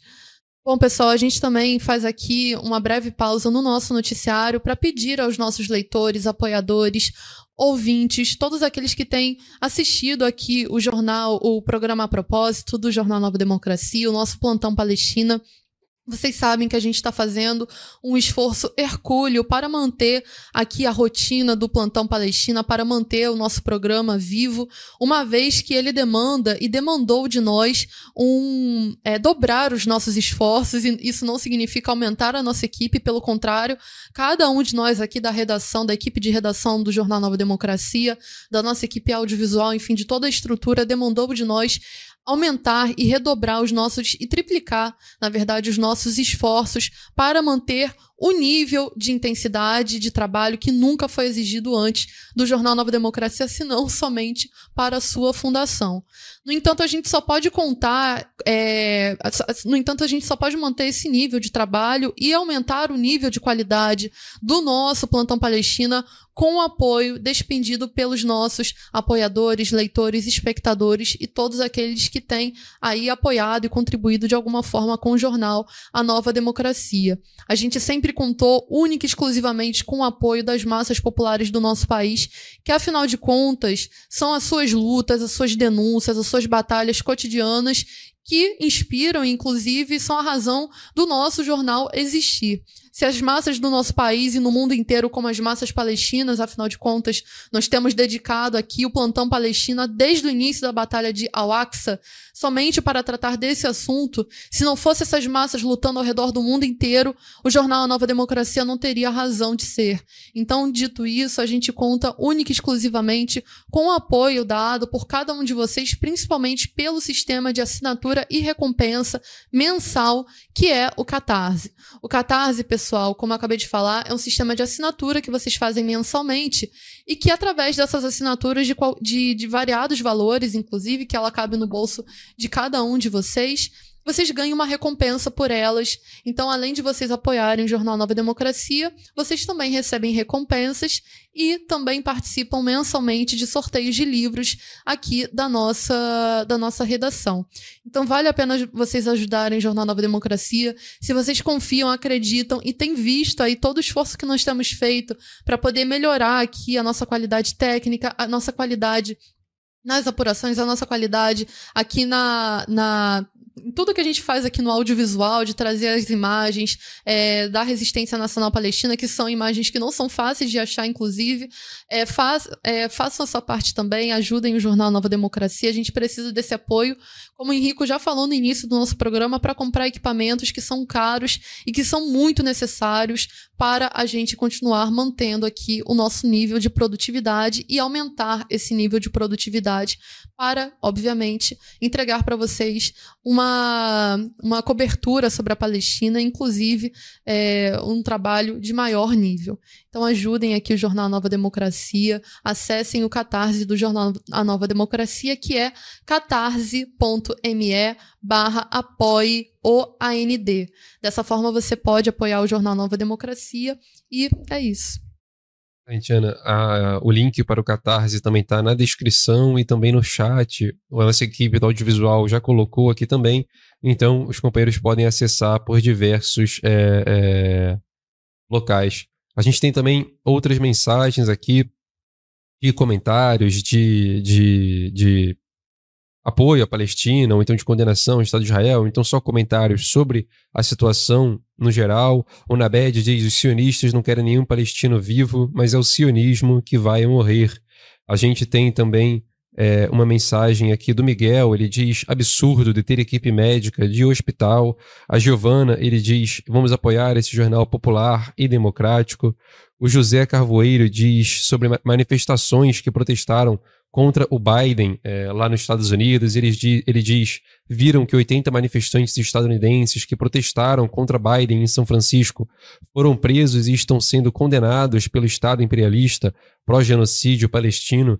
É, a gente vai, vai buscar essa informação. A gente agradece ao José Carvoeiro da Silva Fabril por comentar sobre isso. A gente certamente é, vai apurar. Uhum. Talvez tenha até entrado já, inclusive, no plantão palestino, enquanto a gente está aqui Outros apoiadores nossos estão mantendo o Plantão Palestina no nosso portal, então a gente vai atrás dessa informação e tratar do jeito Adequado. mais correto, mas a gente agradece aí a sugestão. A gente tem também outros comentários. A Daisy diz que saia os ocupantes e terá lugar os prós da terra em relação aos palestinos. A Neuza ela diz Palestina para os palestinos, livre e soberana do rio ao mar. É, enfim, muitos comentários aqui realmente nos últimos minutos. Na última hora, o Floriano ele diz viva a resistência palestina. O Gustavo Mancini ele pergunta como faz esse canal crescer. Muita gente não aceita o compartilhamento e a gente tem diversas formas de apoio. Tem o apoio financeiro, a Ana acabou de falar do Catarse, também tem o Superchat, tem o Pix. A própria presença aqui também ajuda no nosso canal, mas o compartilhamento é essencial. Sempre tem alguém que aceita, que clica, que fica curioso, seja no WhatsApp, seja no Instagram, no Facebook, no X, que era o antigo Twitter. Uhum. É, tem o Catarse, tem a loja do AND, tem também uh, o status de membro aqui no canal, que agora o canal da Nova Democracia tem a condição de membro, e aí você pode apoiar financeiramente também. E, como inclusive o espectador na BED falou, o jornal A Nova Democracia conta com comitês de apoio espalhados por todo o país. E aí, é, os brigadistas do jornal vendem, distribuem o jornal é, para as massas populares como um todo. E aí, se for do interesse, também pode entrar em contato com o e-mail contato novademocracia.com.br para saber mais informações. Exatamente, pessoal. E, pessoal, uma coisa que é muito importante que acabou de sair aqui é, no nosso. É, acabou de sair aqui no, nos noticiários, inclusive internacionais, é que os Estados Unidos anunciaram a formação de uma coligação multinacional para supostamente proteger a navegação do Mar Vermelho, ali composta pelo Bahrein, pela Grã-Bretanha, pelo Canadá, pela França, Itália, Holanda, Noruega e também as Ilhas Seychelles, em resposta às operações das Forças Armadas do Iêmen, que interromperam a maior parte da movimentação de navios na área em solidariedade ao povo palestino. O Mohamed Ali al-Houthi, que é membro do Conselho Político Supremo do Iêmen, declarou o seguinte: os Estados Unidos buscaram repetidamente uma comunicação direta com a República do Iêmen, em Sanaa, que foi rejeitada. Está abaixo de nossa honra ter comunicação direta com os assassinos de crianças no Iêmen e em Gaza. Os Estados Unidos são terrorismo. Então a gente vê aí de maneira contundente a postura dos, é, do movimento anti-imperialista ali no Iêmen, dos Houthi, dos Ansarallah, ali, que tem, é, de fato, impedido que qualquer navio com destino ao porto de Eilat, lá em Israel, é, passe, tra, é, trafegue ali no Mar Vermelho, e tem, de fato, confiscado esses navios de forma a colocar sua solidariedade irrestrita ao povo palestino. E eles ainda, a gente vai tratar, inclusive, desse assunto mais, mais adentro aqui no nosso plantão Palestina, mas para trazer aqui essa notícia urgente para vocês. Ana, e antes de seguir com as outras notícias, só destacar mais um comentário aqui claro. do Leopoldo Kazwiner. Ele diz: O meu pai era judeu de Stanislav, na Polônia. Teve seus 49 familiares assassinados por nazistas e nacionalistas ucranianos quando da Operação Barbarossa.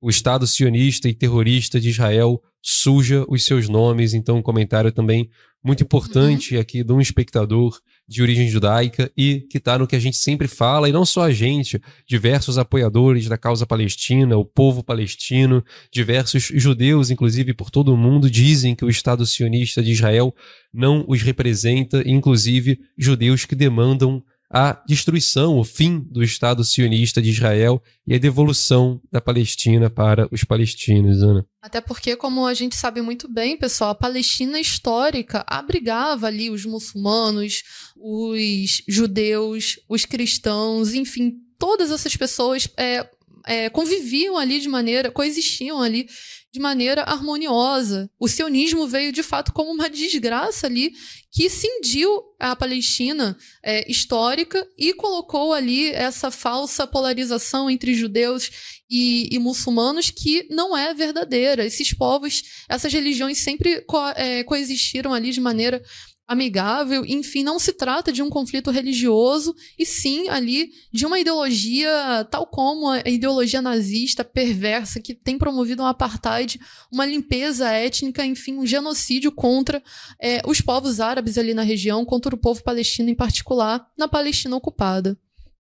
E agora sim, seguindo com as nossas notícias, inclusive seguindo também pelo caminho dos Houthi que você havia mencionado, os Houthi confirmam ataques a dois navios no Mar Vermelho nesta segunda-feira, 18 de dezembro. As forças navais das Forças Armadas Iemenitas informaram que realizaram uma operação militar qualitativa contra dois navios ligados ao Estado sionista. O primeiro, o Swan Atlantic, transportava petróleo e o segundo, o MSC Clara, transportava contentores. Ambos foram alvos de drones navais. O alvo dos navios ocorreu depois que as tripulações se recusaram a responder aos apelos das forças navais iemenitas. O pronunciamento disse o seguinte: As forças armadas iemenitas asseguram a todos os navios que se dirigem para todos os portos do mundo, exceto para os portos israelenses, que não serão prejudicados e que devem manter os seus sistemas de identificação abertos. As forças iemenitas reiteram igualmente que não hesitarão em atacar qualquer navio que contrarie o que foi dito nas suas declarações anteriores. As forças armadas iemenitas afirmaram ainda que os seus esforços contínuos para impedir que todos os navios, independentemente da nacionalidade, que se dirijam para os portos sionistas naveguem nos mares Arábico e Vermelho, até que, abre aspas, os nossos irmãos firmes na faixa de Gaza necessitem em termos de alimento e medicamentos. Né? E nesse último domingo, pessoal, ontem, o imperialismo Yankee anunciou que aumentará o controle sobre o, mar, sobre o Mar Vermelho. O chefe do Pentágono, o Lloyd Austin, que inclusive está em visita, fazendo essa visita ali é, na região do Oriente Médio, com a tentativa de conter é, uma possível escalada, e já não é possível conter, essa verdade, do conflito ali na região, ele anunciou que incrementará a força marítima na região do Mar Vermelho, a fim de garantir a passagem de navios comerciais pelo local. O movimento ocorre no contexto desses ataques iemenitas, como a gente tem trazido aqui, dos Houthi, contra embarcações que se destinam ao Estado sionista de Israel parte do levante do povo do Iêmen contra o genocídio do povo palestino em Gaza. O movimento militar do imperialismo Yankee aprofunda ainda mais essa tensão regional, que, como a gente acabou de trazer aqui com urgência, eles já formaram essa coligação internacional, movendo aí o Bahrein, a Grã-Bretanha, o Canadá, a França, Itália, Holanda, a Noruega e também Seychelles. Lideranças do movimento anti-imperialista dos Houthi no Iêmen apontam que qualquer ataque imperialista contra o país por seu apoio aos palestinos seria uma declaração de guerra. O jornal Al-Mayadin reportou as declarações do membro do Biro Político dos Houthi, o Muhammad al-Bukaiti. Segundo al-Bukaiti, abre aspas, se os Estados Unidos conseguirem formar uma coligação internacional contra o Iêmen, será a mais infame da história, e o mundo testemunharia a batalha mais nobre já vista. As declarações foram feitas após os diálogos do secretário da Defesa dos Estados Unidos, Lloyd Austin, com seu homólogo, ou seja, o secretário de Defesa britânico, Grant Shapps, a quem telefonou para discutir as ameaças do Iêmen e enfatizou a necessidade de, aspas, abordar esse problema internacional. Na sexta-feira passada, Ali Al-Kahum, membro do Biro Político dos Houthis, alertou sobre as consequências graves e dispendiosas de qualquer escalada hostil contra o Iêmen.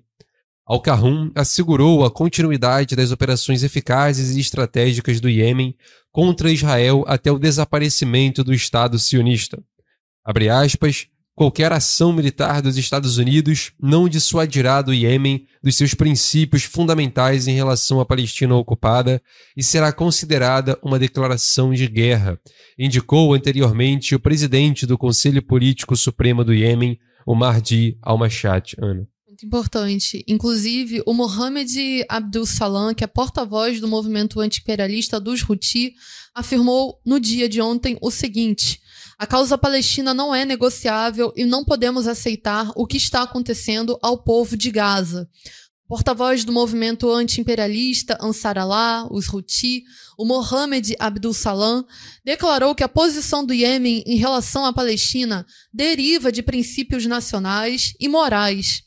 Segundo Salam, é, Israel é uma ameaça para o povo é, palestino e também para os estados árabes que ficam ali nos seus entornos, o que justifica os recentes ataques contra a economia israelense.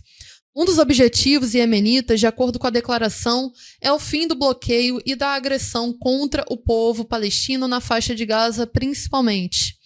Inclusive, o porta-voz iemenita dos Houthi afirmou o seguinte: a causa palestina não é negociável e não podemos aceitar o que está acontecendo na faixa de Gaza. Quaisquer ações levadas a cabo pelas forças armadas do Iêmen estão ligadas ao levantamento do cerco a Gaza e ao é, completo cessar da agressão contra ela. Se quiserem parar as operações navais do Iêmen contra o inimigo israelense, disse aí o porta-voz Mohamed é, é, Salam, se quiserem parar essas agressões, devem levantar o bloqueio a Gaza uhum. e permitir também a entrada de alimentos e medicamentos. Ana, e além dos Houthi que seguem demonstrando a sua solidariedade com o povo palestino, o Hezbollah realizou 10 ataques contra as forças de ocupação sionistas em um único dia, no dia 17 de dezembro. O grupo libanês Hezbollah publicou uma declaração na qual relata que, no dia 17 de dezembro, ontem, foram realizados 10 ataques contra forças sionistas nas fronteiras entre o sul do Líbano e o norte ali do território tomado pelo Estado sionista de Israel. Os ataques ocorreram em diferentes pontos e tiveram como alvo bases militares do exército invasor israelense, bem como tropas estacionadas, e todos os ataques lograram atingir os seus alvos e inferir danos às forças vivas do inimigo. No entanto, não foi divulgado a quantidade de mortos e feridos pelos ataques, Ana. E as forças de ocupação de Israel, pessoal, atacaram arredores de Damasco, que fica ali na Síria. As forças de ocupação de Israel estão atacando intensamente os arredores de Damasco, ali na Síria. Esse não é o primeiro dos, dos ataques que ocorrem. E os ataques estão ocorrendo, segundo a mídia sionista, no bairro de Saída Zainab, que supostamente abrigaria combatentes do Hezbollah. As defesas aéreas do exército árabe sírio enfrentam alvos das forças de ocupação nas proximidades de Damasco. Defe as defesas aéreas derrubaram, inclusive, com sucesso, vários mísseis ali disparados pelas forças de Israel. Ana, e ataques aéreos sionistas, esses feitos contra a Síria, mataram dois e elevaram a tensão regional. O Estado sionista de Israel realizou um ataque aéreo contra a base militar de Damasco, capital da Síria. Os bombardeios, segundo o discurso sionista, teriam como alvo membros do Hezbollah que supostamente estariam na base militar. No entanto, dois militares sírios foram atingidos, se tratando de uma séria violação da soberania nacional.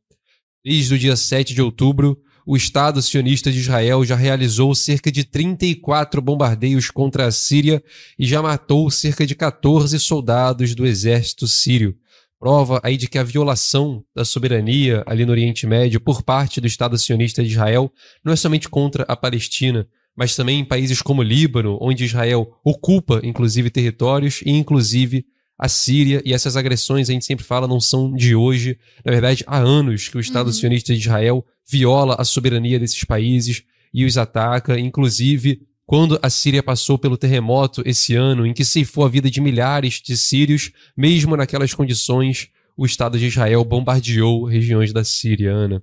Pessoal, e a gente aproveita aqui para estender um convite a todos os nossos espectadores, ouvintes, amigos, é, companheiros. É, e a gente faz aqui uma breve interrupção no nosso noticiário para convidá-los é, a estarem conosco amanhã às 18 horas da noite, durante o ato político de encerramento do ano de 2023 do jornal A Nova Democracia. O evento terá duas partes. A primeira, onde faremos uma discussão sobre o ano de 2023 e, particularmente, sobre a heróica resistência palestina, com a presença de vários movimentos democráticos de massa e também contará com a direção do jornal de AND no segundo momento, onde realizaremos a cerimônia de premiação do segundo concurso literário de contos, crônicas e poesias, com a premiação dos vencedores e uma série de atividades culturais. O evento será transmitido aqui no, no, programa A Propósito, ao vivo, e esperamos contar com todos vocês nesse ato de apoio à resistência nacional palestina e de celebração pelos 10 anos das Jornadas de Junho de 2013. Esperamos de coração a participação de todos vocês amanhã aqui no canal, caso vocês não sejam aqui do Rio de Janeiro, na nossa transmissão ao vivo, que ocorrerá diretamente do local do evento. E caso você seja aqui da cidade do Rio ou das proximidades da região metropolitana e queira participar desse evento, você está mais do que convidado a aparecer presencialmente. A gente segue então com as nossas notícias e passa agora um pouco ao cenário nacional mas ainda muito vinculado à questão da Palestina, que o governo brasileiro tem afagado o Estado sionista de Israel e segue a recusar um rompimento diplomático. Então, recuado, o governo brasileiro afirmou na semana passada que, abre aspas, não efetivaria nenhuma política de cooperação militar com o Estado de Israel nesse momento. O ministro das Relações Exteriores do Brasil, Mauro Vieira, afirmou no dia 13 de dezembro que o governo brasileiro não seguiria com os acordos assinados com o Estado sionista pelo governo do ex-presidente Jair Bolsonaro entre 2018 e 2022.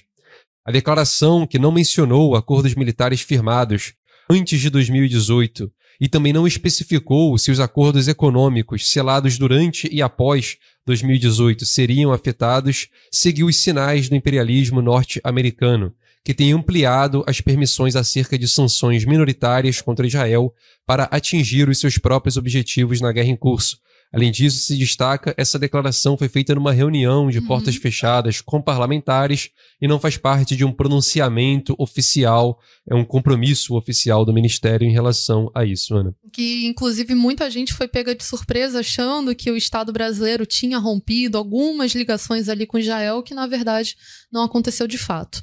E, no entanto, isso, pessoal, não significa um rompimento contundente das relações diplomáticas e muito menos efetivas.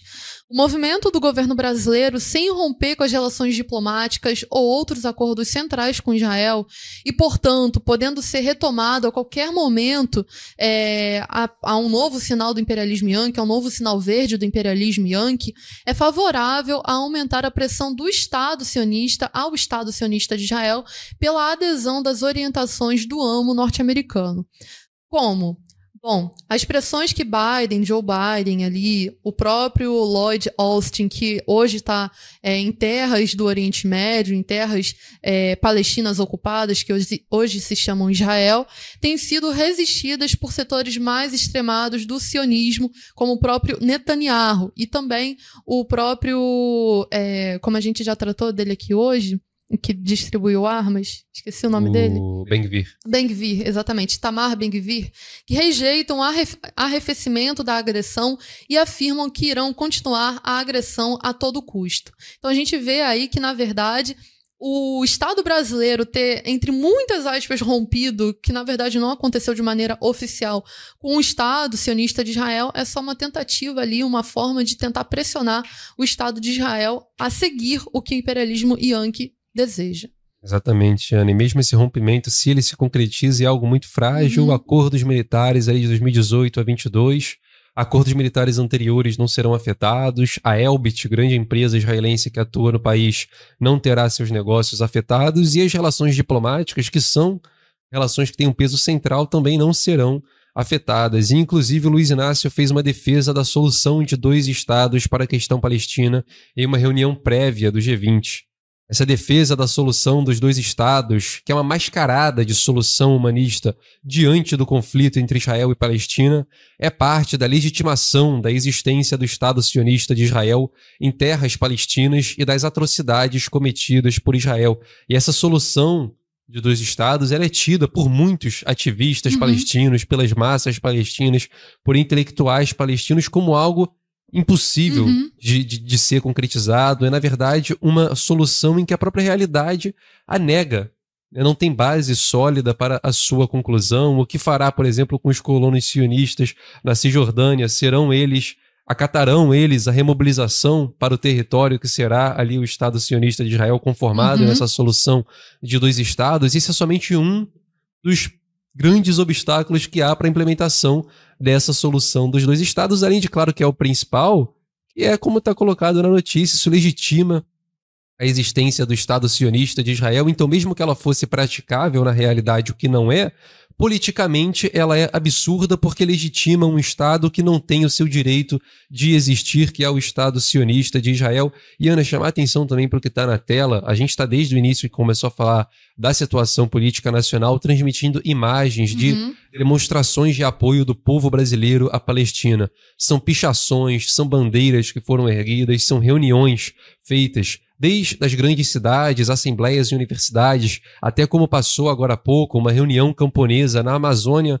Ocidental tratando da questão palestina, e a gente vê que do litoral ao interior, dos rincões aos grandes centros urbanos, o povo brasileiro demonstra o seu apoio massivo, ativo, contundente à causa palestina e a sua libertação total, bem como a destruição do Estado sionista de Israel e o posicionamento do governo, portanto, está muito distante daquilo que o povo espera e exige, Ana. Exatamente, Henrique. E só pontuar também, pessoal, sobre essa legitimação, esse, essa falsa solução de dois estados, que é um ponto chave, que é o apagamento do povo palestino que estava ali muito antes do Estado sionista de Israel existir. E quando a gente fala povo palestino, pessoal, que está aí assistindo a gente agora em casa, a gente diz judeus palestinos, árabes em sua árabes e muçulmanos em sua maioria palestinos que, que constituíam ali aquele território que foi surrupiado, expropriado, roubado pelos sionistas e os cristãos, enfim, os ateus, enfim, todas as pessoas que viviam ali, todos os palestinos que viviam, por exemplo, nessas terras que hoje pertencem ali de maneira ilegal ao Estado sionista de Israel, se divide essas terras de maneira também igualmente legal numa suposta solução de dois estados, aquelas pessoas que moravam ali antes terão uhum. suas histórias completamente apagadas. É legitimar novamente uma nova divisão que não faz o menor sentido. Então, lutemos aí, né, é, consideremos que a solução correta é o Estado palestino integral, íntegro, que tem lutado aí a resistência nacional palestina. Pessoal, o governo brasileiro permanece em silêncio sobre os, os brasileiros que ainda estão na faixa de Gaza. O governo brasileiro, é, na última terça-feira, em 12 de dezembro, um dos quatro imóveis alugados pelo governo brasileiro para abrigar esses cidadãos aqui do nosso país que moram ali na faixa de Gaza com seus familiares, foi danificado durante um bombardeio registrado na cidade de Rafah, que fica ao sul da faixa de Gaza, faz fronteira ali com o Egito e é tido como pelo Estado sionista como um dos locais seguros para as pessoas que estão vindo do norte ou que mesmo estão ali na, na, na, na, na parte sul da faixa de Gaza se deslocarem, que é completamente mentira, uma vez que têm sido bombardeados diuturnamente também. E aí, essa cidade palestina que é, faz fronteira com o Egito, inicialmente nenhum desses brasileiros ficou ferido e o grupo foi retirado do imóvel e também distribuído a essas outras três casas que foram alugadas ali. Cerca de 40 pessoas seguem abrigadas nesses imóveis, aguardando a repatriação pelo governo brasileiro. Da lista, pessoal, de 102 nomes enviados pelo Brasil para repatriação, Israel vetou 24 desses nomes e não deu nenhuma explicação. E a decisão acabou afetando as pessoas que não quiseram deixar os seus familiares para trás. Com isso, apenas 48 brasileiros e parentes palestinos embarcaram na segunda leva de brasileiros que chegaram aqui na semana passada ainda pelo menos cinco brasileiros no norte da faixa de Gaza, onde é o centro do conflito atualmente, em Jabalha, no campo de Jabalha, como a gente já noticiou inúmeras vezes. Também ali em Chugeia, como a gente também já noticiou. E por fim, há brasileiros ali na região central também da faixa de Gaza, em Nusserat e também em Al-Maghazi, que também tem sido grande palco de conflitos contra as forças de Israel a Embaixada do Brasil na Palestina reportou ao Itamaraty situações extremas de brasileiros em Gaza e na Cisjordânia, desde, abre aspas, feridos e em risco de morte, com dificuldades cada vez maiores de obter alimentos e água potável, e também, abre aspas, a infestação de insetos e pragas decorrentes da falta de saneamento. A condição de vida desses brasileiros e seus familiares é responsabilidade do governo brasileiro, cuja morosidade pode levar ao assassinato desses que não conseguem sair de Gaza, que é alvo de bombardeios criminosos diuturnamente.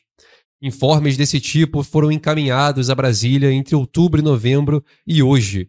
E, e, hoje, perdão, e hoje constam em um documento de pelo menos 384 páginas, contendo telegramas enviados pela embaixada desde o início do conflito. É patente a morosidade do governo brasileiro, que entre tweets ali e pronunciamentos falso-humanistas não toma medidas efetivas pelos brasileiros que lá estão. Então, claro, o Estado sionista de Israel tem a sua responsabilidade massa, máxima uhum. em produzir esse nível de barbaridade, esse nível de condição que a gente está vendo, feridos, em risco de morte, sem acesso a alimento, sem acesso a água potável, com infestação de insetos e pragas decorrentes da falta de saneamento. A responsabilidade do Estado sionista de Israel nisso não é necessário hum. nem comentar, é máxima, tanto nessa condição para os brasileiros, quanto para os palestinos, quanto para todos os outros refugiados que lá estão, ou de outras nacionalidades que lá estão e ainda não conseguiram sair, ou então não desejam sair porque lá moram, lá está sua família, lá está os seus entes queridos. Mas o governo brasileiro, com a sua morosidade, com a sua inoperância, também não tem menos responsabilidade. Aliás, também tem muita responsabilidade em torno desse caso, Anne, não atuar de forma mais ativa, mais contundente para tirar os brasileiros de lá do país. Inclusive, Ana, hoje faz uma semana que a gente do jornal A Nova Democracia enviou um e-mail ao Itamaraty exigindo um pronunciamento exigindo informações sobre por que, que esses brasileiros foram proibidos de sair de Gaza, qual que é a condição deles, se o Itamaraty vai fazer algo mais contundente para resgatá-los, e o Itamaraty, há sete dias já, sem resposta, a gente já ligou para cobrar e eles seguem falando que tem que esperar porque é uma questão de demanda uhum. lá no uhum. Itamaraty. E aí, bom, aparentemente, para Itamaraty há demandas mais importantes a se tratar do que a situação dos brasileiros na faixa de Gaza e por isso eles não respondem à imprensa aí sobre a situação dessas pessoas. Né? É, talvez manter as relações diplomáticas ali com o Estado sionista de Israel e manter tudo muito bem e obrigado, talvez seja mais importante que a vida dos brasileiros e dos seus familiares palestinos que hoje estão sob o alvo ali dos bombardeios sionistas na faixa de Gaza. Então, para a gente ter dimensão também que é, esse bombardeio atroz, essa agressão atroz do Estado sionista de Israel, ela afeta, na verdade, muitas pessoas que vivem ali na faixa de Gaza, muitos brasileiros, muitas pessoas de outras nacionalidades também, e como, inclusive, a gente já falou aqui no nosso programa, e que não é também é, de menor importância, como o Estado sionista de Israel não liga para os seus próprios cidadãos, os seus próprios soldados que são feitos cativos e prisioneiros de guerra, pois eles mesmos têm assassinado ali essas pessoas. Então, para ver o nível de. de é, como ele, é, essas pessoas são, como o Estado sionista de, de Israel é bárbaro, é, é atroz em relação ao que está acontecendo. Bom, bora dar uma olhada, espiada ali no chat para ver o que nossos espectadores estão comentando. Vamos sim, Ana. A gente tem muitos comentários aqui em relação à questão é, tanto do conflito ali entre a resistência nacional palestina e o Estado sionista de Israel, as agressões e também a questão do governo brasileiro. A Lívia Paco, por exemplo, ela diz: é, no sul do Líbano, Israel está fazendo o maior terror também. É, se quiser, eu mando para vocês no Instagram do, do relato, eu imagino, é, deles. A gente tem também aqui uma mensagem da Neuza Sivan. Ela diz: o Lula é um covarde. Quantas mais crianças palestinas tem que matar para Lula romper relações totais com Israel? Quantas mais? Já o espectador Carlos Azanetti diz: Palestina livre do rio até o mar. O Miguel Arcanjo, por sua vez, diz Palestina para o povo palestino. Vê outros comentários. A Neuza, ela diz: o único povo livre, verdadeiramente livre, é o povo palestino, pois depois de um século de escravidão por Israel, se levantou, se rebelou e se resistem sem curvar. Ana. Exatamente. E é muito importante ver essa. Quando a gente fala resiliência, e quando os próprios palestinos falam resiliência, não é aquela resiliência de pacífica, de ficar esperando. Não, pelo contrário, é de ser persistente mesmo na sua luta de libertação nacional, de não enfraquecer, de não é, se curvar diante do invasor sionista. Isso é uma história, é, é uma lição histórica aí para os povos oprimidos de todo mundo. Por isso que a gente afirma e reverencia, inclusive, a luta de, de, de libertação nacional na Palestina, que é um bastião dos povos oprimidos do mundo inteiro. Então, é muito importante mesmo a gente ter dimensão disso. Inclusive, o, o, o governo brasileiro ele não rompeu, pessoal, essas, essas relações com Israel. Quer romper, de fato, as relações com Israel? Não compra aí as suas use que estão matando agora a, as pessoas nas favelas, o povo preto, pobre, favelado nas favelas. Não compra aí seus equipamentos de espionagem, como a gente já inclusive denunciou aqui no programa a propósito. Não compra aí também os caveirões que estão subindo as favelas cariocas, as favelas, os blindados, é, aí em todo o nosso país para poder massacrar o nosso povo, cometer as maiores covardias contra o povo camponês, o, os indígenas, os quilombolas, o povo preto, pobre favelado nas favelas cariocas e do Brasil inteiro. Isso também é, é romper relações diplomáticas, militares, políticas de maior envergadura que o Estado brasileiro, a gente sabe muito bem, não vai romper, porque, como a gente já tem visto, pessoal, para conseguir trazer os brasileiros de volta, não tem feito muita coisa, está sendo inoperante, está agindo com morosidade. É muito importante trazer essa denúncia, essa crítica mesmo. Afinal de contas, meio a uma guerra, você se porta apenas por tweets ou declarações que não tocam nem lá nem cá. Então, muito importante mesmo. Bom, pessoal, a gente já está aqui no nosso limite de tempo. A gente agradece a todos os nossos espectadores e espectadoras por participarem novamente aqui do nosso Plantão Palestina, atenderem aqui ao chamado. A quem participou na live de, de sábado, a gente divulgou na correria e vocês acataram, participaram em peso, em massa. A gente fica, inclusive, muito, muito agradecido pelo apoio de todos vocês aqui em compartilhar a live, em fazer propaganda do, do Jornal Nova Democracia, do programa A Propósito, do Plantão Palestina. Inclusive, a gente é, é muito agradecido mesmo por esse apoio, porque é esse apoio que tem aí ajudado a gente a se manter firme de pé aqui no Plantão Palestina, no programa a Propósito e no jornal Nova Democracia como um todo. Então a gente agradece a nossa audiência de hoje, a gente agradece enormemente a cada um de vocês que ficaram aqui até o final da nossa live. A gente vai se despedindo novamente, faz, a gente faz o reforço do convite de amanhã, né, Henrico? A gente vai estar lá, inclusive, se vocês quiserem conhecer a gente, conversar, estaremos lá. Vai ser muito importante o ato político-cultural do Jornal Nova Democracia de encerramento do ano de 2023, defesa da resistência nacional palestina e rememorando aí também a importância dos 10 anos das jornadas de junho de 2013. Então, participe amanhã, seja aqui online, seja presencialmente, estaremos com vocês e vocês estarão conosco até o nosso próximo programa Propósito. Eu me chamo Ana Nascimento. Eu me chamo Henrique de Gregório. E até mais.